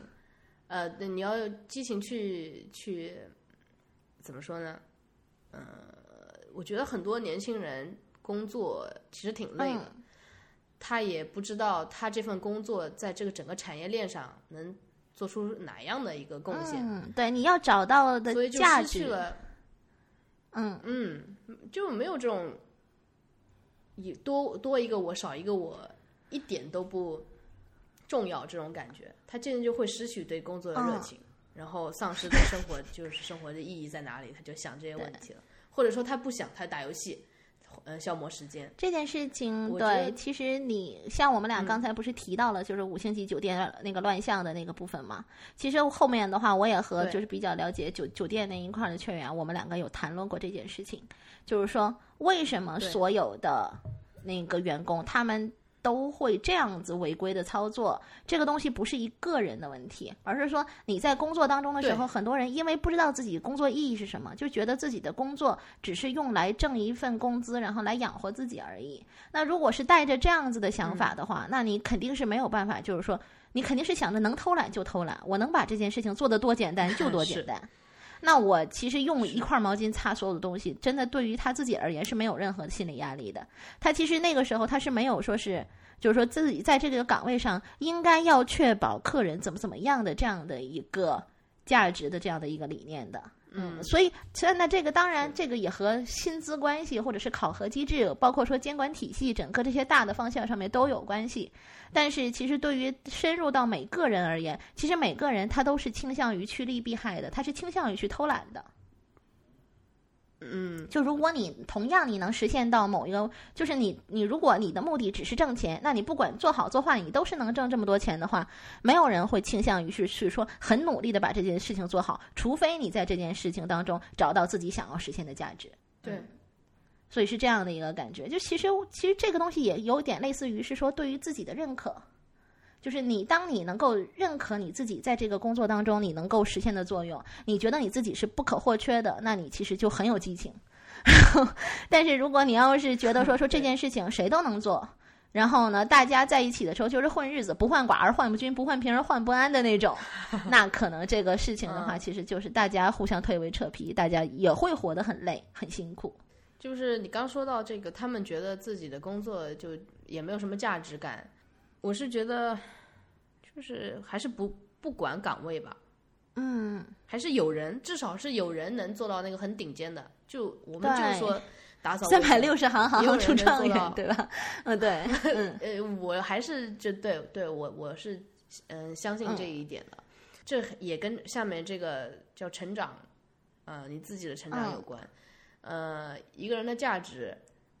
他在这边，然后。你你还通过，呃，是自己的经经历给自己啊增加价值，我觉得这就是成长。嗯，在他们那个 The Minimalists 这个播客里面，最多提到的一个词就是 add values，就是给自己增加价值。这个 values 不是钱，就是就是一种，嗯，类似于马斯洛需求原理里比较高端的那个层面。就不是说满足你的基本需求，而是应该是说是更高的一些，有点类似于理想或者是理念、啊情怀这个方向上的东西。嗯，对，对。然后可能有的人说，哎，你那两个高管，这世界五百强的大 house 大车，他当然就是很有理，就比较理想主义，然后工作这就是这样有有价值。然后，但是其实他们俩现在都是把大 house 卖掉，然后也不开那种车。然后你看到他们出就是出就跟扎克伯格一样穿那种短袖。嗯。当然，首先他们是住在可能他们好像有一阵子住在 L A 那个地方，一年四季都可以穿短袖。所以我们不是说我们在中国的东北也要穿短袖这个意思，就是说这些需求可以没有，就是可能羽绒服，嗯，或者说。羽绒服可以有，就是比如说哪个奢侈品牌子下面出了一个联名的羽绒服，就可以没有，就这种这种概念。嗯，嗯，然后奉献其实也好理解对，其实到了这个层面了之后，就会考虑到说是自己的社会价值这个层面上的东西了。对，就是可能自己能给别人带来一些什么，然后这是他们增加自己价值的方式。嗯。对，就是有的时候也是这样的。我们再就是拉回一个比较我在本科时候做学生时候的一个经验吧，就是那个时候，比如说考考试之前，会有人问你问题，其实我都特别喜欢别人问我问题，呃，就是我是觉得如果我能把它讲懂，说明我肯定对这个题是肯定懂的。对。我就更愿意通过这样一这样一种方式来锻炼自己，让自己强化这个习题的解答。对，我我觉得会有一种是一种这种感觉。嗯，现在你觉得是这样的？这个部分的话是是就有点，就网上你刚才说说给人讲懂了之后自己就一定会懂，就让我想到网上有一个非常可爱的程序员的那个小黄鸭纠错法。就是就是就是每一个程序员的那个桌子旁边放了一个非常可爱的小黄鸭，然后你写完了一段那个代码了之后呢，你就把每一条代码给小黄鸭解释一遍，然后如果小黄鸭那个你把这个这这条代码解释完了，那就说明说是你这一条东西基本上就没有什么问题了。啊，就是没有人，就是他给小黄鸭讲。然后像现在，包括说我我们在做那个后续的内容的时候，里面可能有一些带专业背景的东西。那当时我们提的要求其实也是这样子的，就是说你们每一个人心里都应该有一个白居易的老奶奶，就是就是那种我们是写完了之后要想一下，就是说当一个读者完完全全没有任何的专业背景知识，然后什么都理解的情况下呢，然后他能不能理解说这一条事件它到底发生了什么，它发生了什么是为什么，然后他后面了之后他这个判罚到底清不清楚？那对他来讲，他能不能 get 到他想要的信息点？其实是做了这样的一个要求的，那这种其实就有点类似于你刚才说的那种，就是给别人讲懂了，那自己就肯定就更懂的这种感觉。对，我突然想到一个东西，就是我们可以来做一个小小小测验，就是这样的：如果你现在就是要出远门，然后你只能从家里带三个东西，嗯，哦，然后这个三个东西不是说这个就什么什么内衣啊、这个就牙刷这种东西，就是除了。日用品之外的东西吧，就三个东西，嗯，你会带哪哪三件东西？你肯定不可能把整个家背走嘛。日用品之外的，那什么类型算日用品呢？手机算日用品吗？嗯，不算。手机不算日用品，那要带手机吧？对，就是 basic 最低的需求。啊，那或者甚至就是这样，就带三样东西。嗯，那也算。你带什么？对，嗯，那不是就我我先来说的，我我这我我我来先回答自己的这个问题吧。我首先想到的是 Kindle，我也不知道为什么，反正就得带着 Kindle 出门就要带 Kindle，要不然 Kindle 在家就落灰。嗯，对我第一反应是耳机，但是我还我还在犹豫，耳机算不算手机的配套衍生品里？我是不是算手机了就可以戴耳机？就大概是这种想法，嗯嗯。然后可能其次是一个，比如说贴身的东西吧。嗯嗯，这个肯定不是什么实用价值的东西，就是可能是那种玉佩或者是护身符之类的那种象征性东西更强一点，对吧？玉佩，对，就是我之前几次出国都会给我呃带我妈妈给我买的一个一个一个羊，一个小羊，懒羊羊。我都带在身上，然后久而久之会成了一种陪伴吧，然后就这样的一一种有纪念性意义的东西吧，这是第二个，嗯，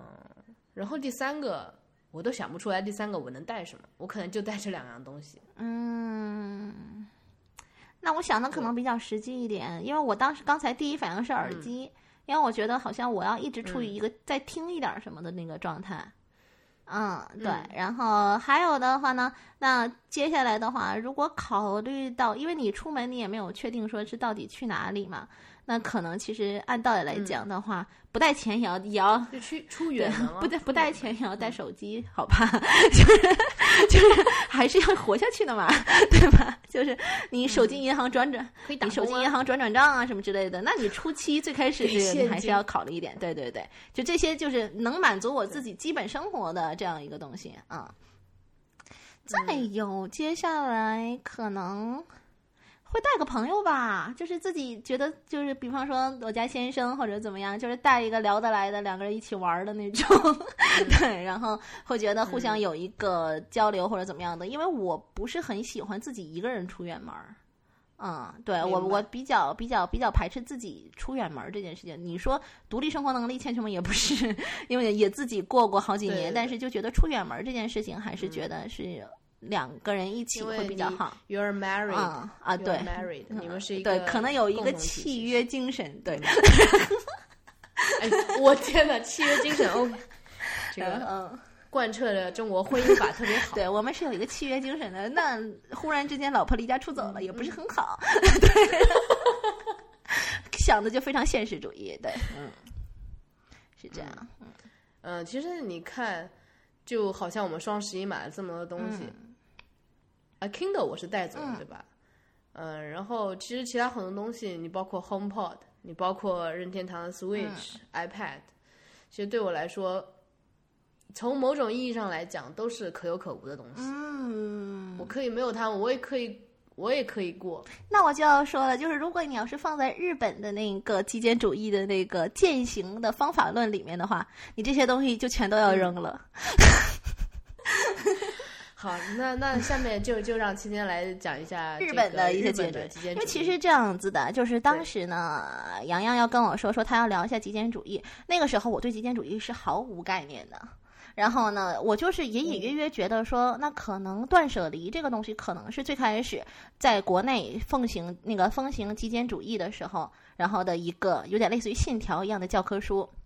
断舍离那本书呢，刚好我大概一二年左右的时候看过一遍，然后那个时候我看完了之后还给了我的一个朋友，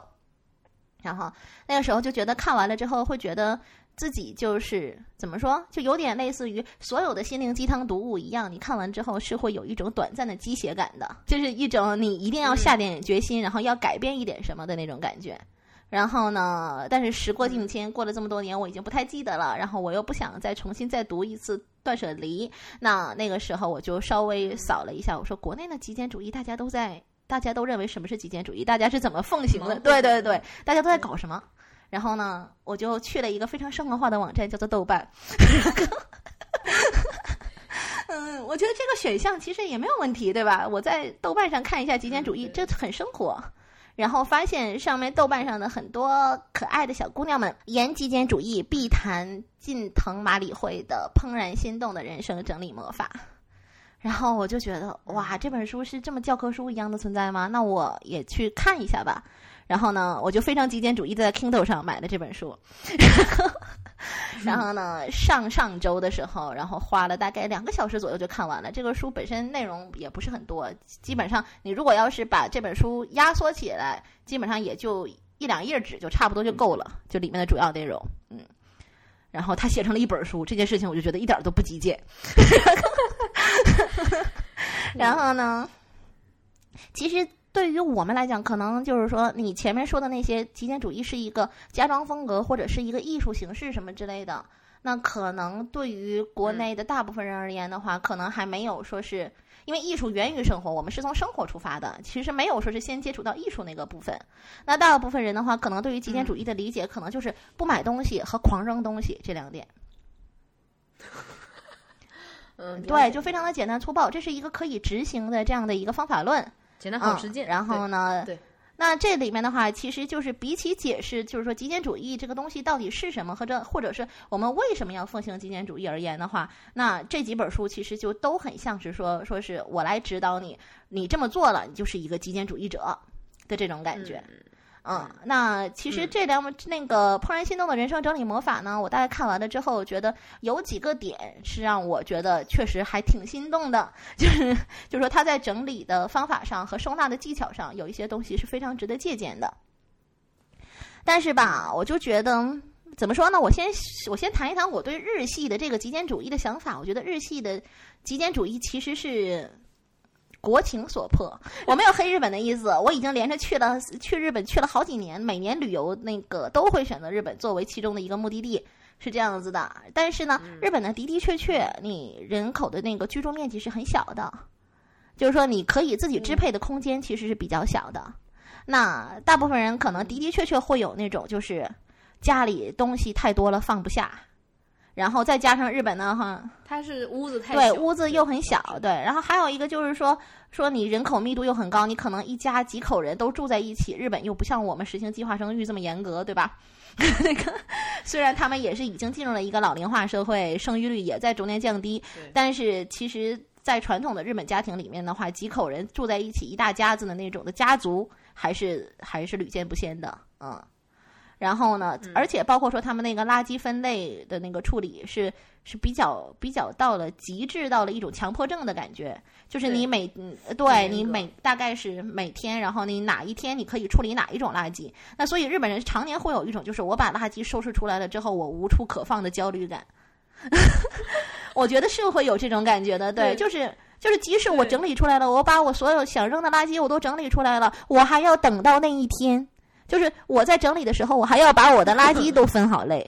然后分好类了之后，我要等到那一天，然后我才能算是彻底的完成了这一项的整理工作。然后所以说，日本人可能会对于这种扔东西有着更为迫切的心心理倾向和心理需要。对，对我会有这样一个感觉，就是说他们是实在不行一定要扔了。然后，而且再加上他们其实很多消费品的话，价格是很低廉的。就是说你在日本的时候，你逛的时候，比方说满地的药妆店，还有就是那些比较低价的那些衣服的饰品啊、衣服啊什么之类的，的的确确是会让日本的那些小孩子、小那个小姑娘，然后没有什么特别大的判断能力的时候，疯狂的囤货是有可能的。嗯，所以说我觉得日本的话，它产生它这一块土壤产生这一种以扔东西为主要操作方式的极简主义是可以理解的，但是放到了 对，但是放到了我们中国，我就觉得说实践起来就有点水土不服。对，那个这个水土不服呢，主要体现在这么几点，就一个是说呢，就是日本的话，它其实对于物品，它是有一种比较。崇敬的或者是敬畏的这样的一个心情的，因为他像你其实说到说到，其实这个可能跟信仰有关。就我们中国的话，可能你信太上老君，信观音菩萨。当然了，我们现在信仰 共产主义，对。然后呢，嗯，对。然后呢，这些都是。但是日本的话，他们信的那个神明呢，特别广泛，八百万神，应该叫什么？幺幺老子，对，幺幺老子的卡米。八百万神明就是万物皆有灵，你知道？就所以，我小的时候最开始看动画的时候，看到那个神社前面的一块木头成精了，然后的时候，那个时候呢，我就觉得很茫然。然后我就觉得，既然你，而且我们小时候会觉得说神是很神通广大的，是无所不能的，不像孙悟空，也起码要像一个太上老君或者是什么如来如来佛祖什么之类的，就是你神是应该是能够响应人类的愿望的。那日本人民的那边的神呢，就可能是除了会就是在动画作品里除了会卖萌以外，啥都不会吧？就大概是这样的一个感觉，就是所以说他们会觉得可能是万物都是有有都是有自己的那个神明在的，然后对于所有的一切都是有一种敬畏心的这种感觉，这种感觉其实是也不错，但是我们没有这样的一个信仰土壤，所以我们在面对物品的时候不会像日本人似的想那么多。就是说，你看，像那种《怦然心动的人生整理魔法》里，他提的是你拿到手里，你要亲手去触碰那个物品，然后看你有没有怦然心动的感觉。我觉得这跟我当天的心情有很大的关系，好吗？受对，就是我心情好的时候，我看啥玩意儿都心动；我心情不好的时候，我看什么东西都很讨厌，好吗？就 就这个东西，我觉得太主观了。然后另外就是，他们觉得一个东西我们可能用坏了，然后把它丢掉了什么之类的，就丢掉了。那日本人可能会有一种就是非常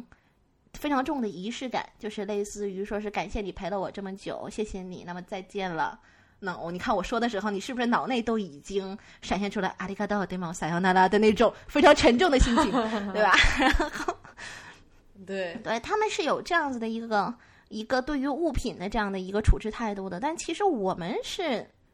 老实说，我们这个这一代是不太有的。我们可能我们的父母辈会有一种因为物质匮乏的情况下，然后会对物品比较珍惜，会有一种就是对于那个旧物的一种，就是说。不忍心扔，或者是不忍心对它做一些什么之类的那些，会会给所有的家电上面罩上套儿，然后，然后对，就是把电视什么什么洗衣机、录音机铺满各种各样的罩子什么之类的。他们那那这种其实就是某种程度上的对物品的那个恋物的这种感觉嘛，对吧？但是到了我们这一代，说他们还不相信，他们自己不，他们不会承认的。我说过八百遍了，不会承认的。最多是我趁他们不在的时候偷偷全扔了。然后，然后，但我们这一代其实，因为我们经历了一个，就是说物质从不那么丰富到非常丰富，甚至说我们有很多东西可以选，我们可以选高品质的、高水准的产品，进口产品也可以。然后我们也可以选择一些更加低廉的，然后也有一些自己的消费渠道。对，其实就是我们的选择已经更多了。我我们对于物品的话是没有那种敬畏或者是这种心理的。对对，但是会有喜爱和特别喜对对对，喜欢会有，但是你说我敬畏它，这个其实就很难。对，呃，敬畏呗，对对对，就是我喜欢的衣服，我就大学有一件特别喜欢的一一件卫衣吧，是阿童木的。然后就后面破了，我还去补呢，我补了两次。对，就这个都会有。我也有一个自己非常 对非常喜欢的小兔子被子，然后那个背面已经坏了很多次了，我改成了一条小褥子。这个对，就这种非常喜爱的还是不舍得扔，这个就是我我我插一句，我觉得我之前理解的那个极简主义就是一种被自己所有喜欢的东西包围。嗯。然后这样一种，就用他们一直一直用下去，这种跟他们一直一一一起相处这种感觉，对，你继续。然后那其实其实说白了，就是我为什么到现在为止就是没有去没有去践行日系的这种极简主义？因为你你刚才听完这一段，你也觉得践行起来很夸张，好吧？因为他其实他的做法就是要求是说。他不是说说是我可以有些地方节俭极简，有些地方不极简，或者是怎么样，而是说他直接在你的生活方式上面践行了一个百分之百的极简，就是要求你丢弃掉你所有你觉得你不应该有的东西。然后像近藤麻里惠的话，他最后整理出来的话，他随身就是就是说整个家里面所有的书在一起不超过三十本，然后他家书架都不需要了，书是放在鞋柜里的。然后，然后呢？他家的衣橱承担了几乎他家所有的收纳物品的职责。对，然后这种的话，我就觉得这是一个非常大的极端。就是如果你真的要是完全去践行这件事情了，我从心理上和情感上，包括生理上也都不能接受。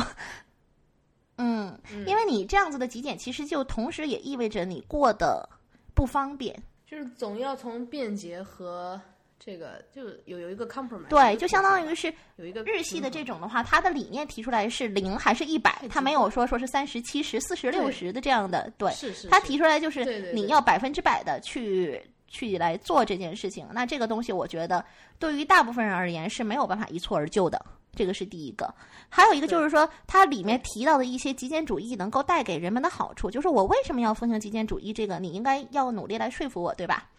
它里面提到的就类似于是身体变健康了，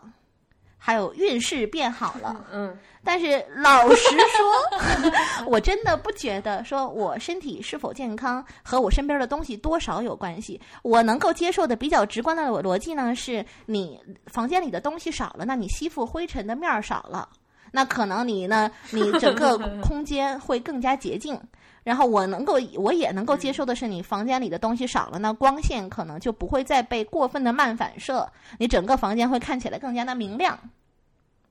就是这些的科学逻辑，我是可以理解的。但是你说我东西全都没了，然后我运气变好了，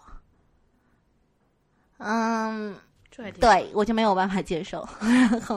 这个东西就是相当于说我。不是很理解为什么这个东西会和运势有关系？那毕竟也不信星座，这这 这个这个这个这个这个就比较没有办法。嗯，还有一点，我我倒是觉得，你前面说没关系，我已经我想马上要说下一点了。嗯啊，就是我是觉得东西变少了，对我来说有一个改变，就是我变得更专注了。这这个是真的。对，就是说，嗯，你就很简单的打扫卫生的话。你要打扫的东西少了，你可能更节约时间。嗯，对。然后在每买一样东西的时候，我会想，我我会就思考说，就是更尽量用替代式的购买法，而不是增加东西的购买。嗯，对，就是相当于是你买的新的东西，其实是替换掉了你之前的某一样你觉得不那么喜欢的东西。嗯，对，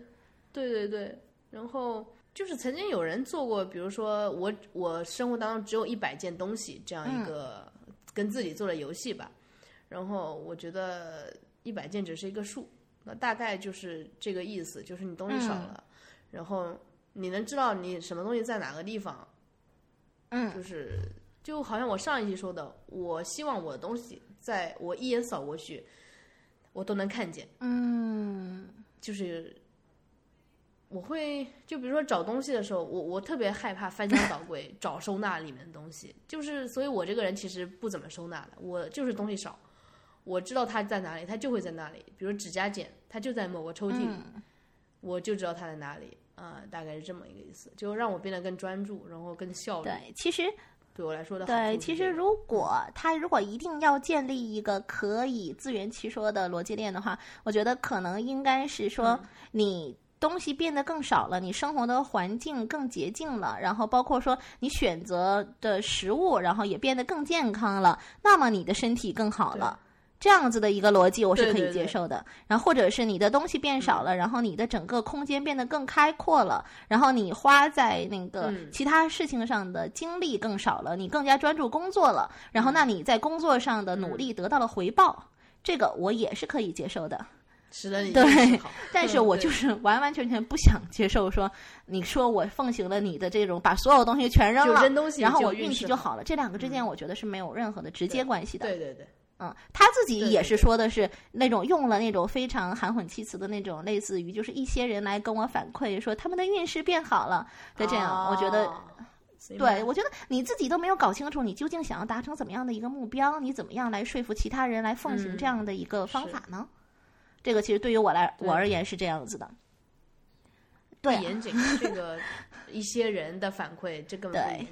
但是呢，就是刚才我也提了两提了两点，其实就是还有两点，就是说怦然心动这个东西本身太主观了，我没有办法说，对，就是我拿到什么东西都心动，和我拿到什么东西都不心动都有可能啊。这 个我为什么要我为什么要心动？对，拿心动作为一个指标，我觉得这东西是非常奇怪的。我反而可以比较接受的是说，你比方说你很长一段时间都再也不会用它，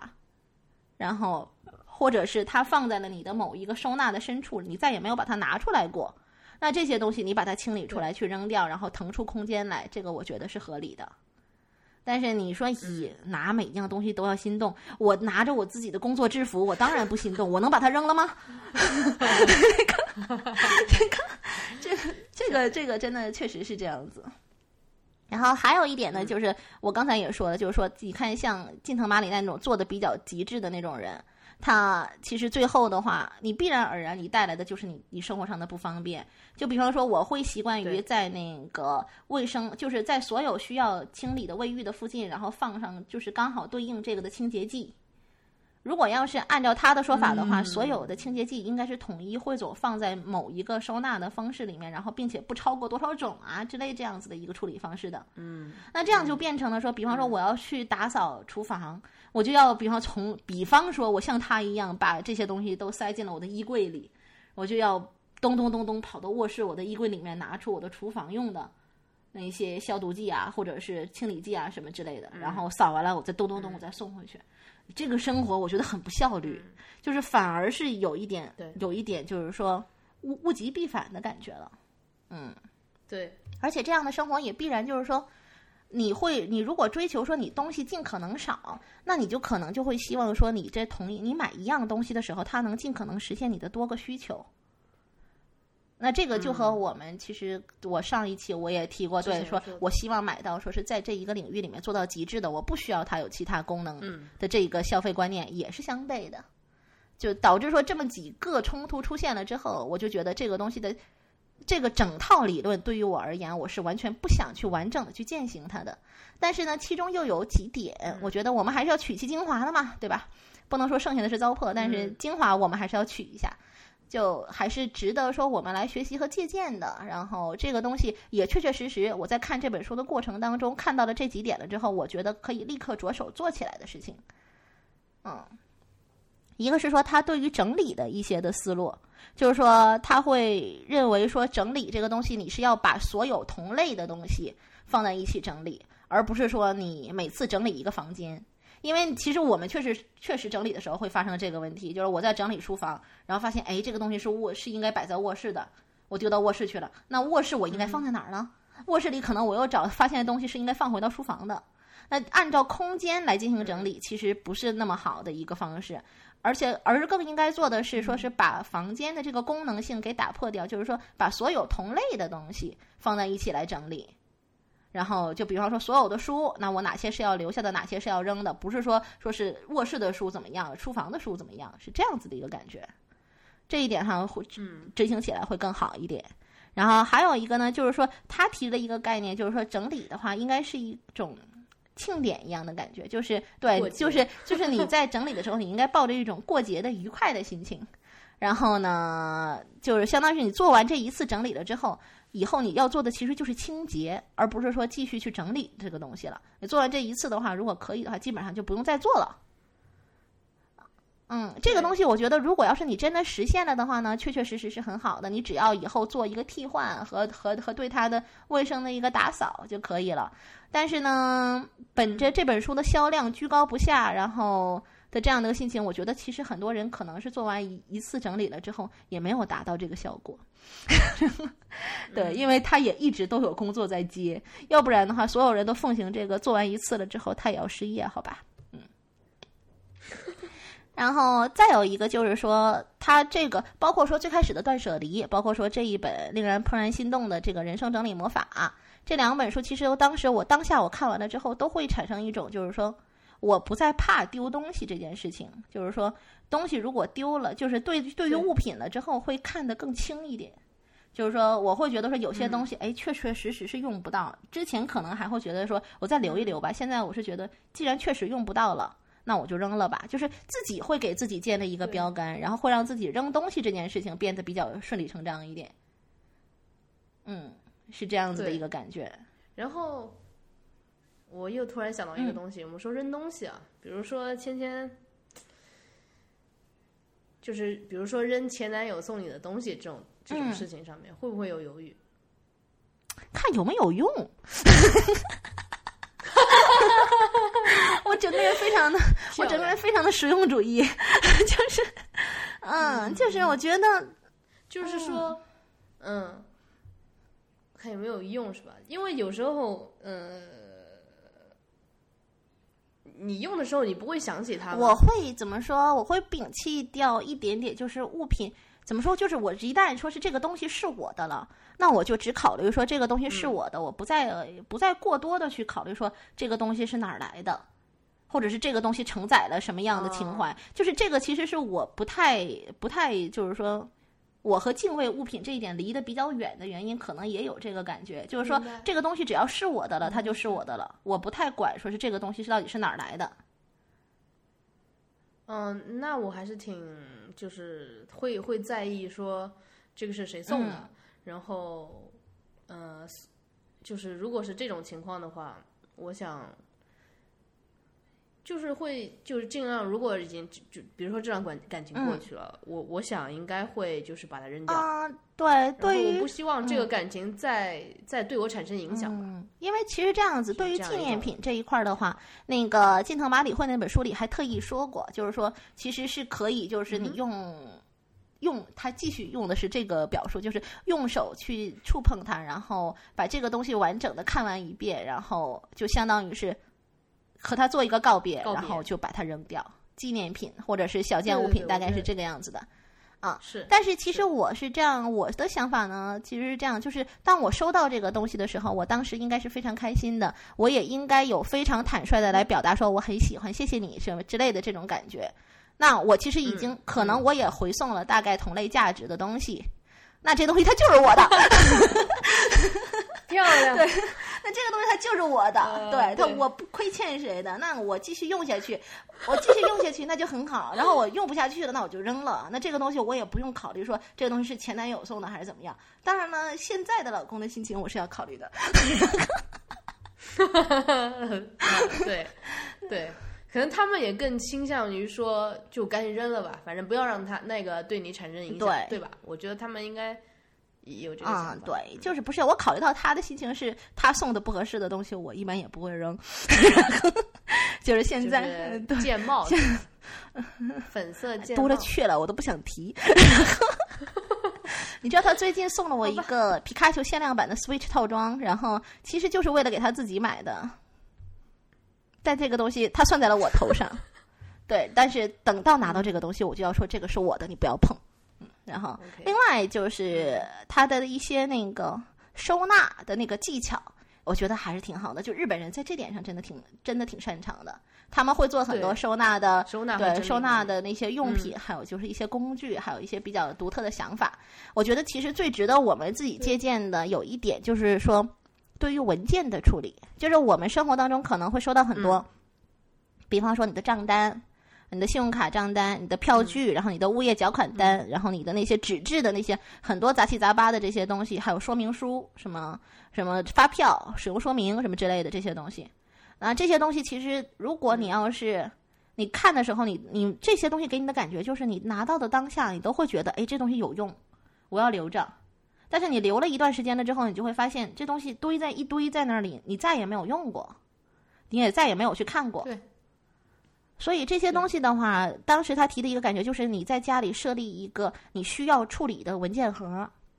然后你把所有的你需要代办的，就比方说你物业你收到的缴款单这一笔的你没有缴，那你就把你那个缴款单放缴款通知单，你就放到这个文件盒里。你处理完了之后，把它拿出来扔掉，其他的所有类型的文件你都扔掉，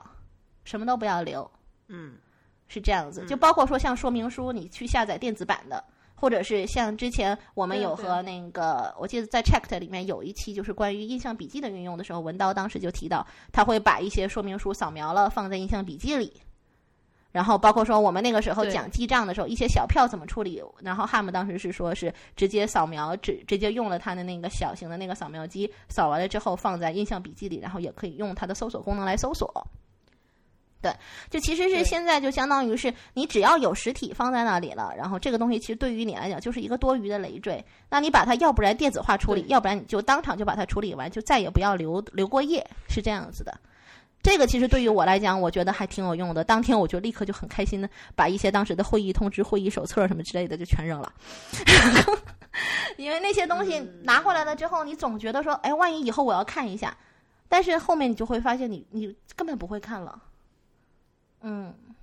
对，包括说产品说明书，其实我们如果要是某一个产品真的出问题了，你会翻箱倒柜去找它说明书吗？不是，我们基本上直接上网搜一下，哎，这个东西应该怎么处理？对，或者去官网下一下，他说是那个产品使用说明就好了。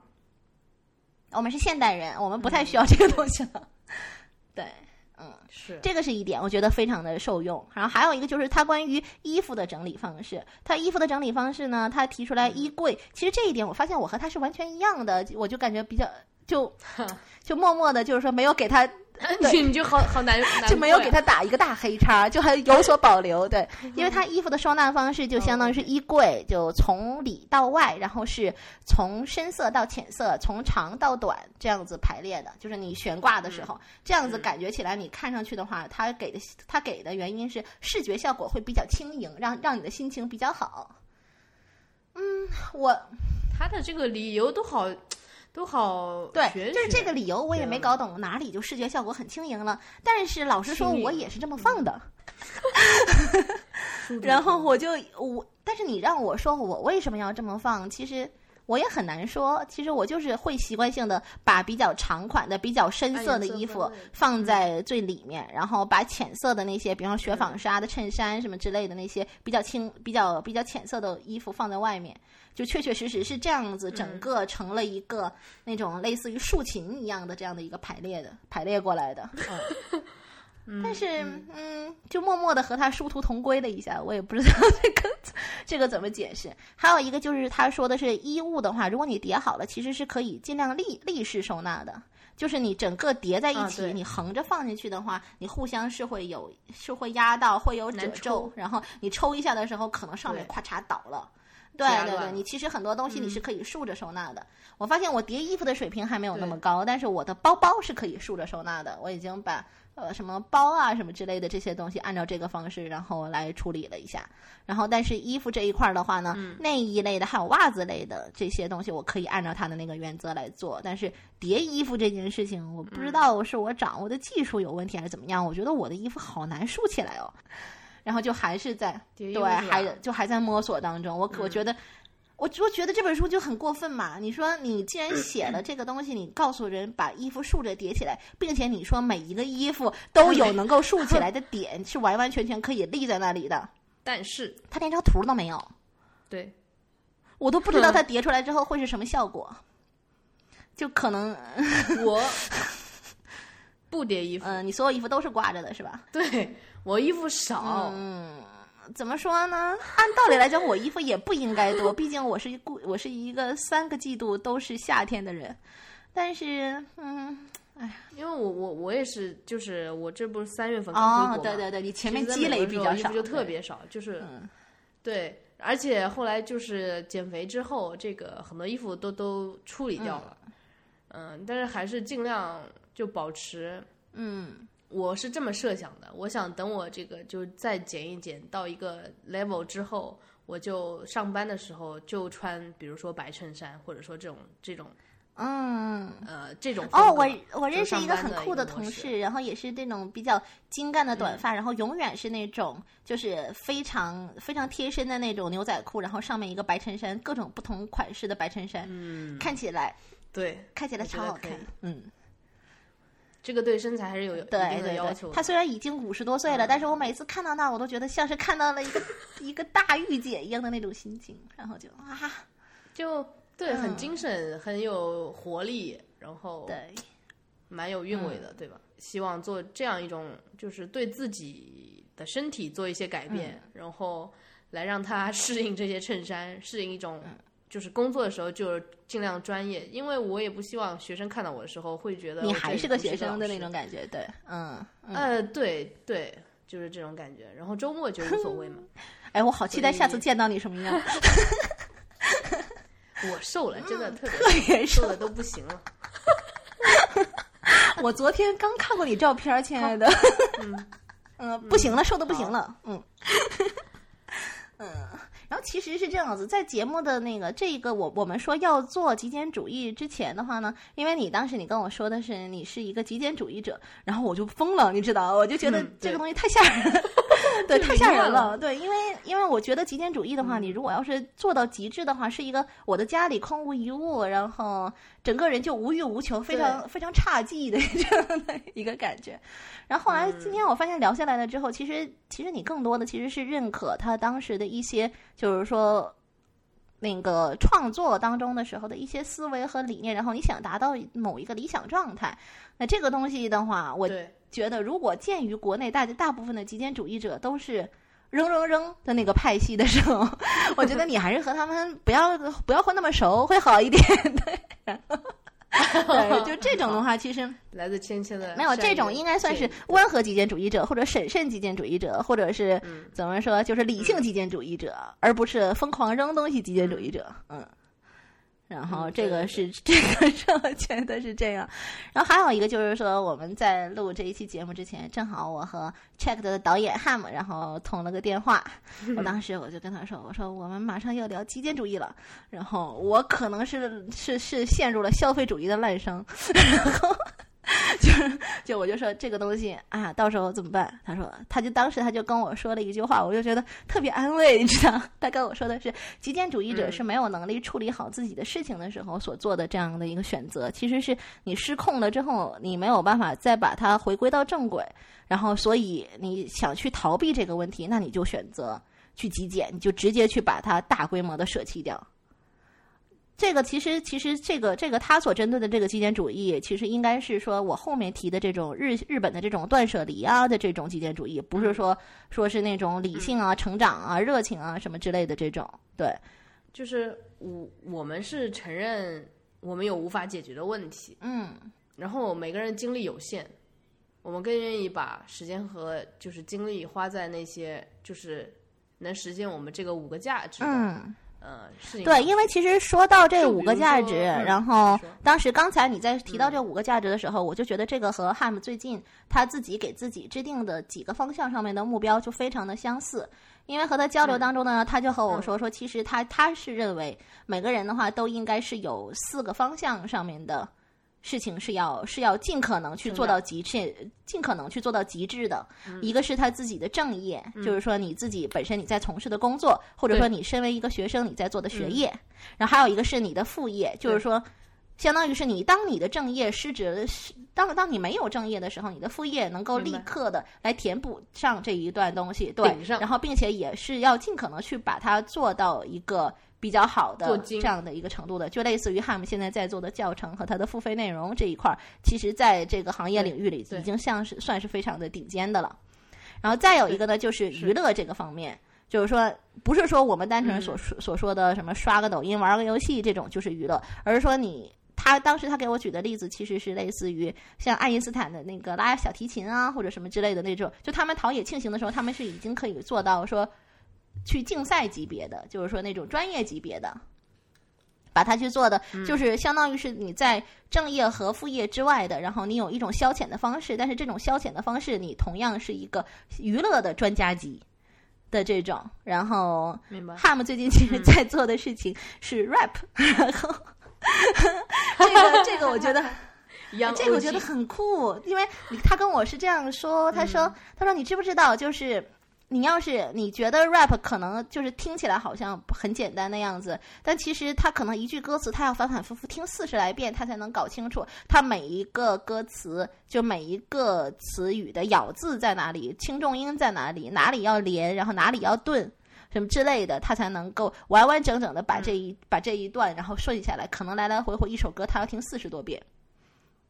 是这样子，这个跟我小时候反复听周杰伦的那些 rap 是是一种感觉。对对，周杰伦简单一点儿，对。是这样的。然后，嗯，对对对，是他那个是英文。然后再有一个呢，就是家庭，就其实是相当于是，就就有就有点类似于你五个价值里面的人际关系那个部分。然后其实就是相当于是维护好自己想要维系的那些关系，然后和他们保持一个就是舒适的这样的一个交流状态。因为其实你如果你和家里的人产生一点狭隙啊，或者是和自己的呃那个恋人或者是配偶对之间产生了什么样的问题的话，对于其他几个方面的影响都是非常巨大的。嗯，对对对，我嗯这个我觉得。然后我觉得他嗯画出来的这四个方向很有很有指向性，而且他说，其实这个这样，如果是这四个方向上来讲的话，因为极简其实它要求是你一次你只能做一件事儿，就是你去专注于做某一件事情，然后把它做好。嗯，然后，但是其实他是觉得说，我们是应该是要兼顾到几个不同方向的，然后争取在每每一个方向上把它做到极做到最好。那其实这个就相当于是嗯对于极简的话，到目前为止，可能真的就还没有一个比较科学的定义。所有宣称的极简主义者都不知道自己极简的是什么。嗯，就是一个自己理想的方向在，但是具体的这个概念上的定义吧，每个人还是说不太一样。对，因为其实其实像按照汉姆的他画的这四个方向的话，我觉得你就非常非常非常好按图索骥的，直接就把自己每一个方向上做到非常非常不错的状态。嗯，因为你看，你可以做实验然后你可以做个播客，然后你可以就是娱乐，对、娱乐，啊你可以去做健身，对，然后就健身也算是一种娱乐，而且你如果你达到了自己一个理想的状态的话，是很好的。对，我就想说这个娱乐多说嗯。一点，就是之前也是看一本书，嗯、书上说，比如说我们去吃羊嗯肉，去吃好的料理、高级的料理，你可能第一口吃下去觉得特别好嗯吃，但是你再去第二次、第三次，这个整个体验感觉是下降的。但是你去学钢嗯。琴，比如学小提琴，呃，学甚至就是或者就是嗯 rap、或者健身，你刚开始入门的时候挺难的，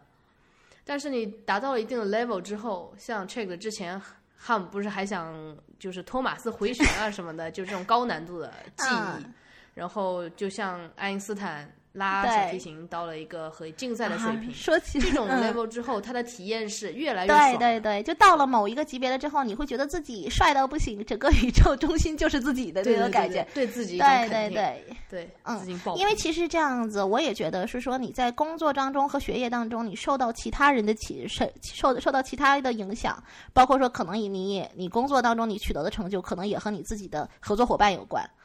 也可能和什么其他人的那些任务管理上面的是否是否合理有关，对，所以你正业和副业，如果只要不是你一个人的事情，可能你就没有办法取得那种特别完整的成就感。但是，但是娱乐这个方面，因为是你自己选的，然后你是很有可能，就只要你想要把它真真正正的去做好，你是能够有一个肉眼可见的成就的。嗯，是然后，所以，所以他这样说完了之后，我就觉得说，哇，超赞！所以那个时候我也是尝试着去说是看一下自己的一个状况，然后我就觉得我自己工作现在没有什么问题，然后我副业是在做一个后续的那个 app 的内容，其实那个消耗的精力我。们我们再宣传一下后续。等一下，我可以讲一下那个 app 消耗的精力，其实比我上班的精力可能消耗的还要大，所以我回家都是都是一副那个死鱼的样子，对。然后还有就是娱乐这个方面，反而是现在我还在想的一个方向，就是我也想让自己就是说在某一个方向上面变得很有趣，然后嗯，但是一目前为止还没有找到一个更更好的方向，因为我好像怎么说，就是嗯，算了，我再我再仔我再仔细想想，因为可能练练字好像也可以，但是但是也但是嗯，哎，再说吧，因为其实汉姆说说爱因斯坦拉小提琴的时候，我当时脑子里一转，我说哦，福尔摩斯和半泽直树也拉小提琴，然后汉姆就崩溃了，就是。对，然后现在其实说回到啊，对对，我这会儿终于有时间了，我可以稍微说一下我现在目前在做的一个项目，叫后续。后续的话是一个 App，然后目前为止它还是在一个 iOS 上还是在 Test Flight 一个状态，然后安卓的话是可以在谷 Goo- Google Play 上面下载的。然后另外的话，现在网页版其实也基本上提供了全部的功能，所以大家直接在后续的 at 上面，啊不的 App 上面，然后来看这个这个网页也可以。因为这个东西其实对于我来讲，就是一个非常实现人的价值和社会价值的这样的一个产品。嗯，对它是对它现在的话，其实主要的话呢是机器学习和就是机器的抓取和人工进行整理筛选相结合的这样的一个模式。然后是我和开发者威利贝，就是上一期也频繁被我们 Q 到的一个开发者，然后对，然后一起来合作在做的。他现在主要是在做那个 live 的抓取的层面，其实就相当于是搭建一个机器模型，然后等只要我们设置一定的条件，然后它就自动会梳理出来，就是跟这个条件相关的所有的新闻事件，按照时间排序，然后并且尽可能筛掉其中完全重复的部分。然后的话，我这边呢，则是嗯以就是写专栏为主。专栏的话，其实就是说，对于过去一些比较有重大社会意义，然后比较有影响的事那个事件，然后我们对它进行一个来龙去脉的梳理，包括说对于它现状的这样的一个跟踪。其实做这个东西，当时的出发点就是在于说，我们现在每天在微博上，在所有的社交媒体上都能看到很多热点。就是比方说前两天的五星级的那个酒店乱象，它就是一个热点。但是这个热点爆发了之后，后面所有的五星级酒店整改了吗？他们做了什么？然后后面的话，所有的监管的层面上面出了什么？就是有没有出台新的政策？相关的那些法律法规有没有被完善？用户的体验有没有被提高？嗯，然后或者是或者是之前的话，那产生这种原因的，这不就是产生这种现象的原因是什么？就这一切，我们如果要是想完整的知道，单看某一篇是那个文章，或者是单看某一条视频，我们是没有办法获得这么完整的这样的信息流的。那专栏其实在做的事情就是，甚至某一嗯家，对我我觉得甚至某一家这个媒体，它都很难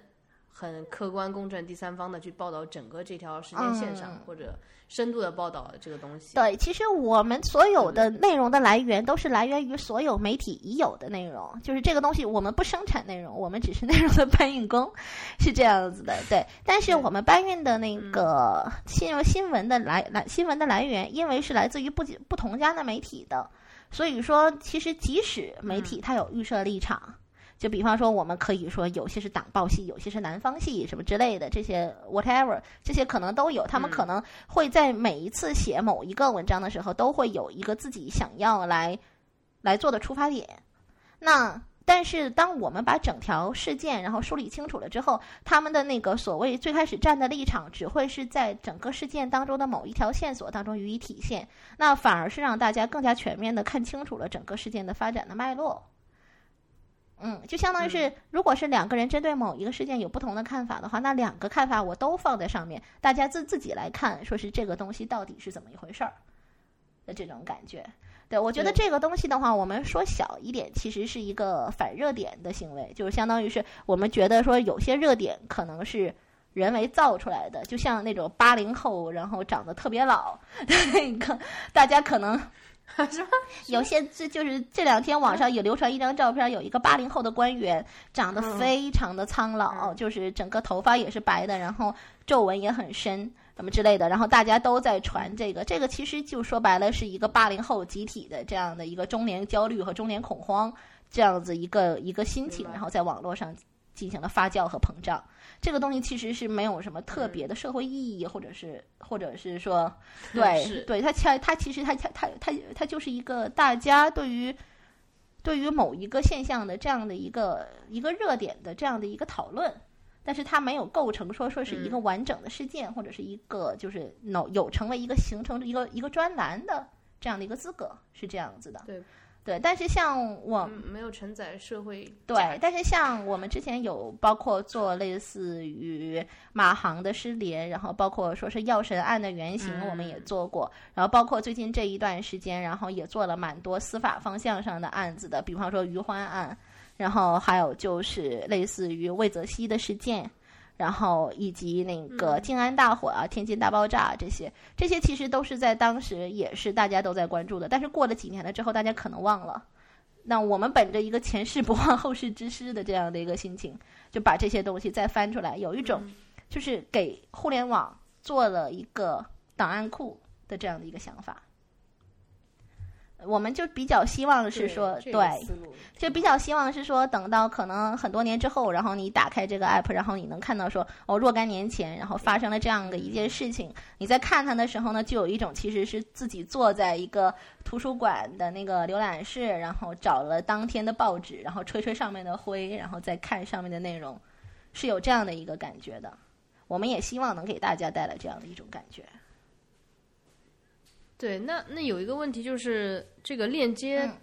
它的链接源它是可能有失效的。那你们有没有做什么措施？就是 a v a i l a b l e 有没有做什么措施让这个能很好的保存下来？啊，我们现在，你你知道，它如果要是失效的话，其实十有八九是因为。某些不可说的原因，所以才失效的。那我们的做这个东西的底线是不违法、不违规，然后，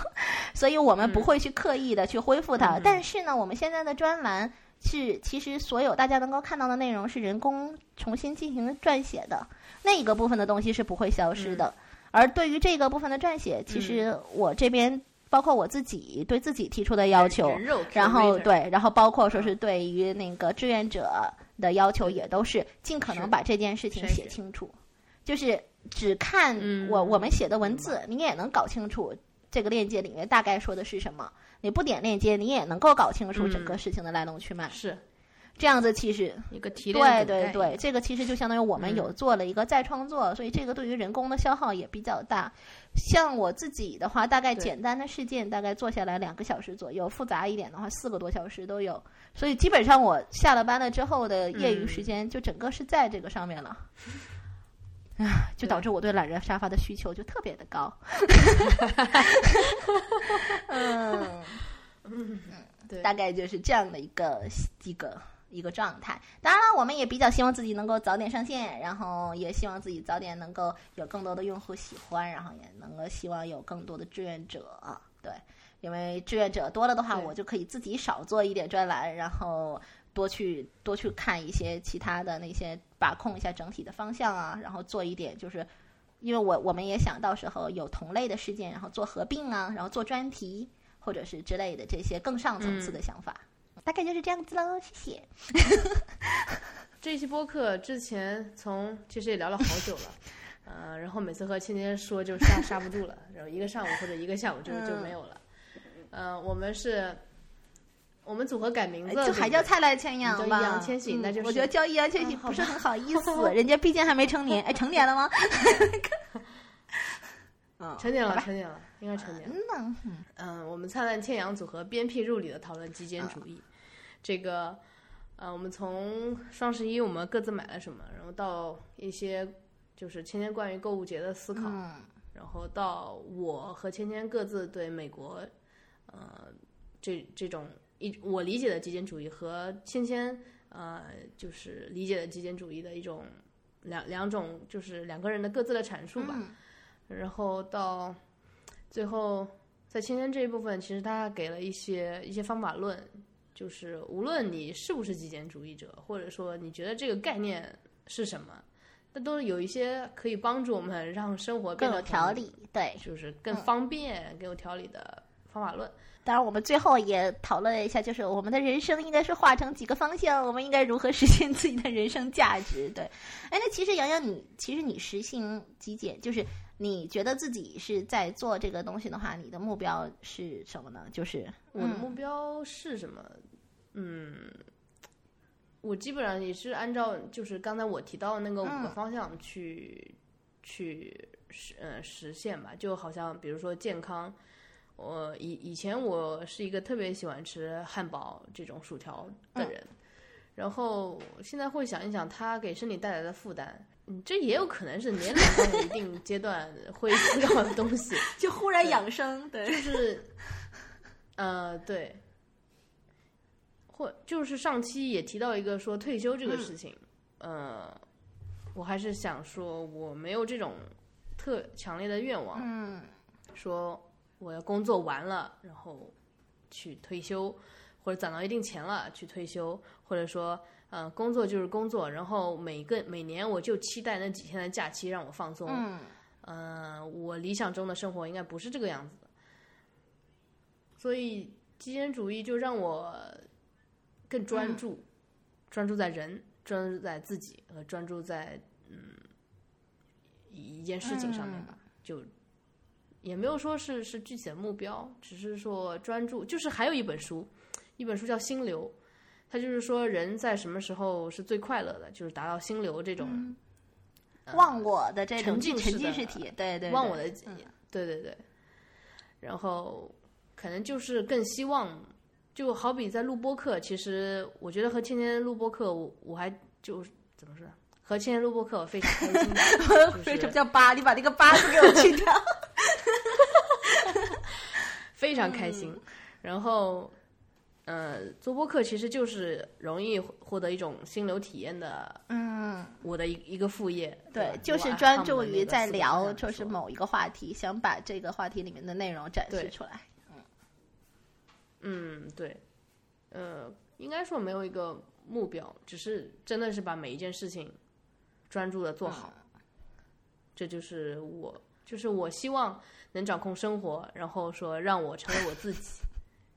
嗯，对对，因为其实是这样，我是觉得，因为可能还是因为我年龄也到了，然后，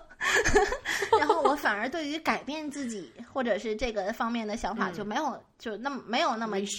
没有那么强烈。我会觉得说说。我现在这个样子，那就是我自己。然后我希望你喜欢，那你不喜欢也无所谓。然后呢，然后包括说说是在消费上，我买这个东西，因为我刚好它在我的预算内，我有地方放它，然后我想要用它，那我就买了。然后包括说对于整理和收纳，我觉得说这个地方很乱，因为我也不认为说是自己整理和收纳上面出了任何的问题，因为起码我没有出现找不到东西，或者是也没有出现说是。虽然的确确确会有说是，比方说一个季度没有穿的衣服，或者是好长时间没有看的书，这些东西都是存在的。但是他们对我而言没有造成什么心理负担和压力的前提下，我不会考虑说是去刻意的去找他们的麻烦。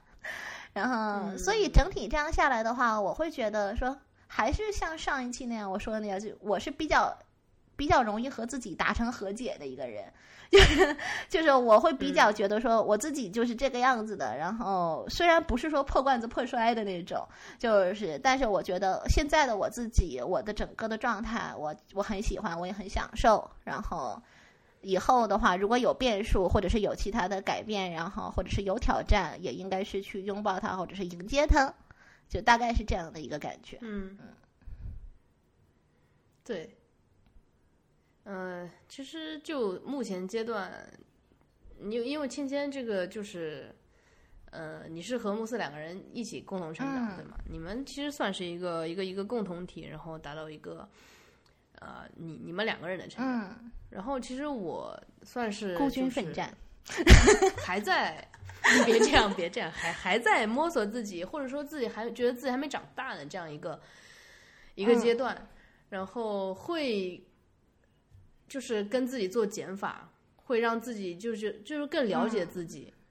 可能还处在这样一个阶段。我我就在可能在找说，哎，我是谁？然后我在哪儿？我是谁？我在哪儿？发生了什么？对，所以就是希望做一个减法，让自己更了解自己。嗯，然后再才能就更自信的面对以后的生活，这样一个对，所以我觉得就让让自己成为一个极简主义者，或者说会会这么说一下，嗯。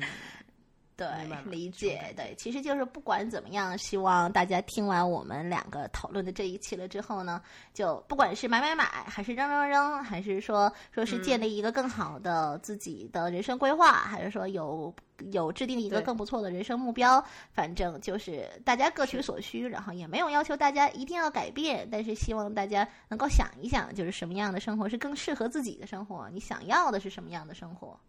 对，应该是这样子的一个感觉。对，嗯，芊芊收的我也特别棒 强行收尾，收。收，嗯好，那谢谢大家收听这一期的 Bad Coffee。呃，这一期和前一期，我和芊芊都就是其实聊了很久关于